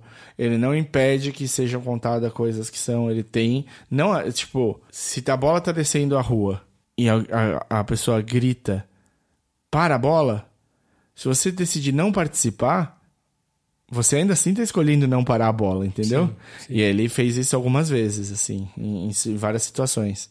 E aí, claro, se chegou no, se chegou no final e, e ele fez isso pra ter este final, o Bran volta a ter alguma. volta a ser um pouco interessante. Porque ele perdeu toda a parte interessante dele nessa oitava temporada. Tipo, tudo que ele podia ser, ele não foi É. nessa oitava. Então, se ele por acaso de alguma maneira agiu conscientemente pra virar o novo rei, mesmo gosta- que seja por... mais. é, mesmo que seja porque esse era o destino dele e é um destino melhor pro mundo do que a Daenerys ou o Jon, eu gosto mais do que o, o- a folha em branco que ele foi nessa temporada. Sim. Ele, no final, tipo, o Bran tinha sido só uma MacGuffin do Night King. Tipo, E o Branco passou, tipo, duas temporadas sem aparecer. Sim. Porque ele tava muito à frente e ele tinha um papel muito importante. Entendeu? Tipo, essa- esses desperdícios me pegam um pouco. E aí, beleza. Outra coisa que tem uma falha nisso daí é a Brienne.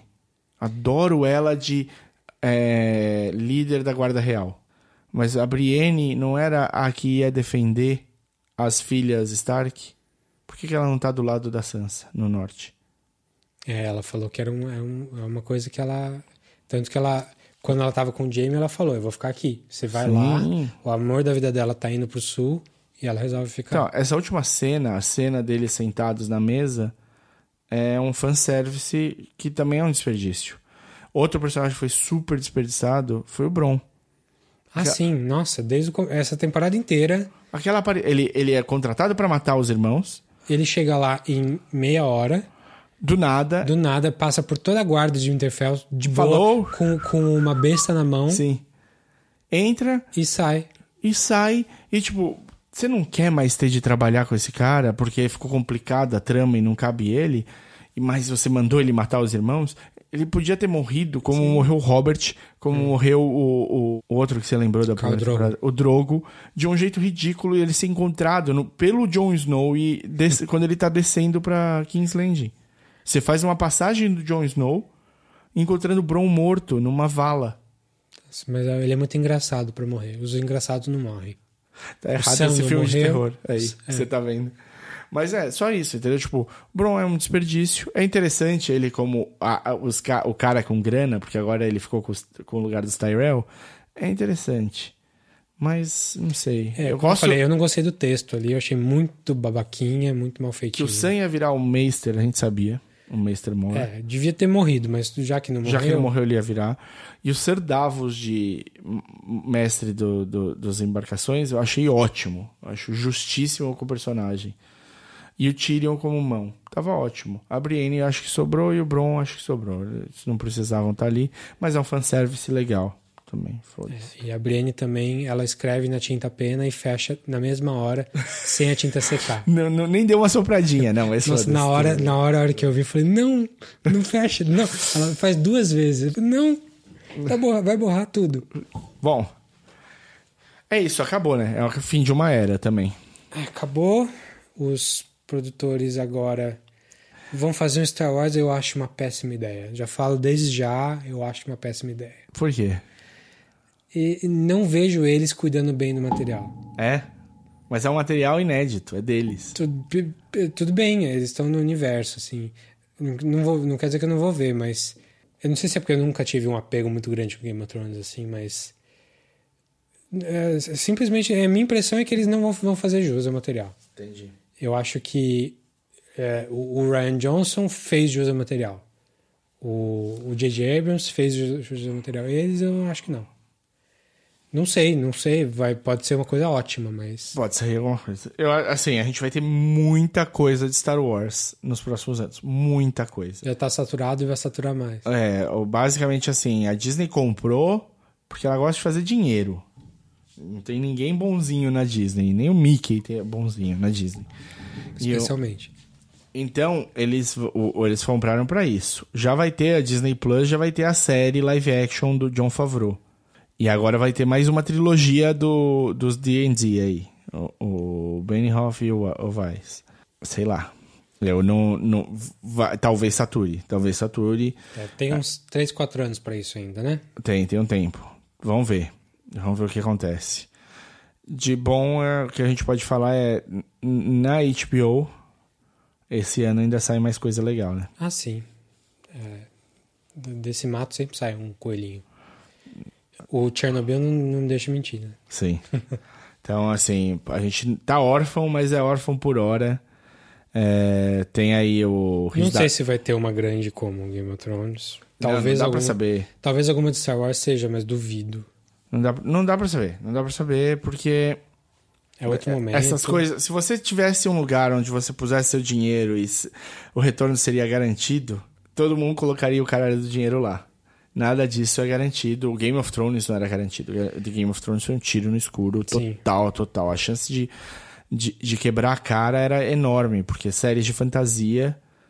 Muito é, caro. du- muito cara, com esse tamanho, com esse... E era no momento em que a fantasia já tava. Porque Lord of the Rings lançou a fantasia lá pro alto. Sim. Mas no decorrer da década de 2000, Muita, muita cagada. muita cagada. É, até a- coisas boas, coisas que tem um material bom, como o que você adora, o Golden Compass lá, do, Sim, que inclusive a HBO tá fazendo. sim. His Dark Materials vem aí. É, de- deu muito errado. Então tinha tudo pra dar errado o Game of Thrones e não deu. E- então agora vamos ver o que vai acontecer aí. Sim. E que, assim, eu quero. tô esperando o, a atração do parque de diversão de- com o nome de Game of Thrones. Tô esperando o, o museu, sei lá, o Smithsonian, talvez, Vai com, ter o Iron Throne lá. com um espaço gigantesco para toda a produção de Game of Thrones. Quero ver o- a- os mini dragons que eles usaram aí para fazer dragão. Vamos ver o que, que sobra disso daí. Vai ter muito material. E você não vai ficar órfão por muito tempo, né? Porque a HBO, quando viu que ia acabar a série, Vai ter a prequel lá? eles pediram seis pilotos diferentes. Mas nenhum é garantido que vai rolar. é garantido ainda. Então a gente não sabe. São, tem seis séries possíveis pra sair dentro do, do universo. do universo de Game of Thrones. É, eu eu, não, não sou apegado a esse ponto, não. Nem no Tolkien, cara. Eu- O Silmarillion eu nunca tive nem vontade de ler. Sim. Quando você fala, quando você cria um mundo que tem que ele tem uma história muito profunda e você tá falando você, pega a história no meio assim, tipo o Lord of the Rings ou mesmo o, o Hobbit, é, quando você se propõe a eu vou contar essa história que eu só fiz um hintzinho aqui no começo, eu acho que isso enfraquece. Eu gosto da de você chegar no, no mundo que não está explicado, que ele tem uma profundidade, mas ele não está esmiuçado. Acho que se você, para mim pessoalmente, se você vai explicar, você tem que se propor a fazer um negócio melhor do que a obra original ali. Sim. Tipo, para mim, se o Silmarillion fosse melhor que Lord of the Rings, que eu acho que ninguém acha que é, apesar de eu não ter lido, Eu também nunca ouvi falar ninguém que achou melhor. é, é, aí valeria a pena. Mas acho que não é o caso. Então eu não tô muito animado com essas prequels do Game of Thrones, não. Deixa aí a história do Game of Thrones. Não preciso saber exatamente o que aconteceu com o, o pai do Jon Snow, ou mil, mil milhares de anos antes aí, não sei. E, e a série da Área Exploradora? Você assistiria? Ah, não, não sei, cara. Não sei. Não dá pra dizer não pra É, nada cê- agora. cê- sei lá, uma sempre que alguma coisa que for bem feita vale a pena ser vista. O problema é. Eu entendo super enfraquecer, né? Tipo, ah, então o Tarantino vai fazer um filme novo que vai explicar o que tinha na maleta do Marcelos. Pra quê? Exatamente. Pra quê? Deixa o mistério. Tem coisas Let que. the é- mystery be, como já Sim. ensinou Leftovers pra gente. Sim. Muito bem. Chega então? Chega. Se, se vocês ouviram até aqui, parabéns. Muito obrigado. Xinguem a gente. é, criem suas fanfics. Mandem ver aí. É, então, podcastcatinhap.gmail.com facebook.com.br podcastcatinap. ou direto no Twitter, onde eu sou arroba dedonato. Eu sou arroba o desinformante. É isso aí. Falou. Valeu!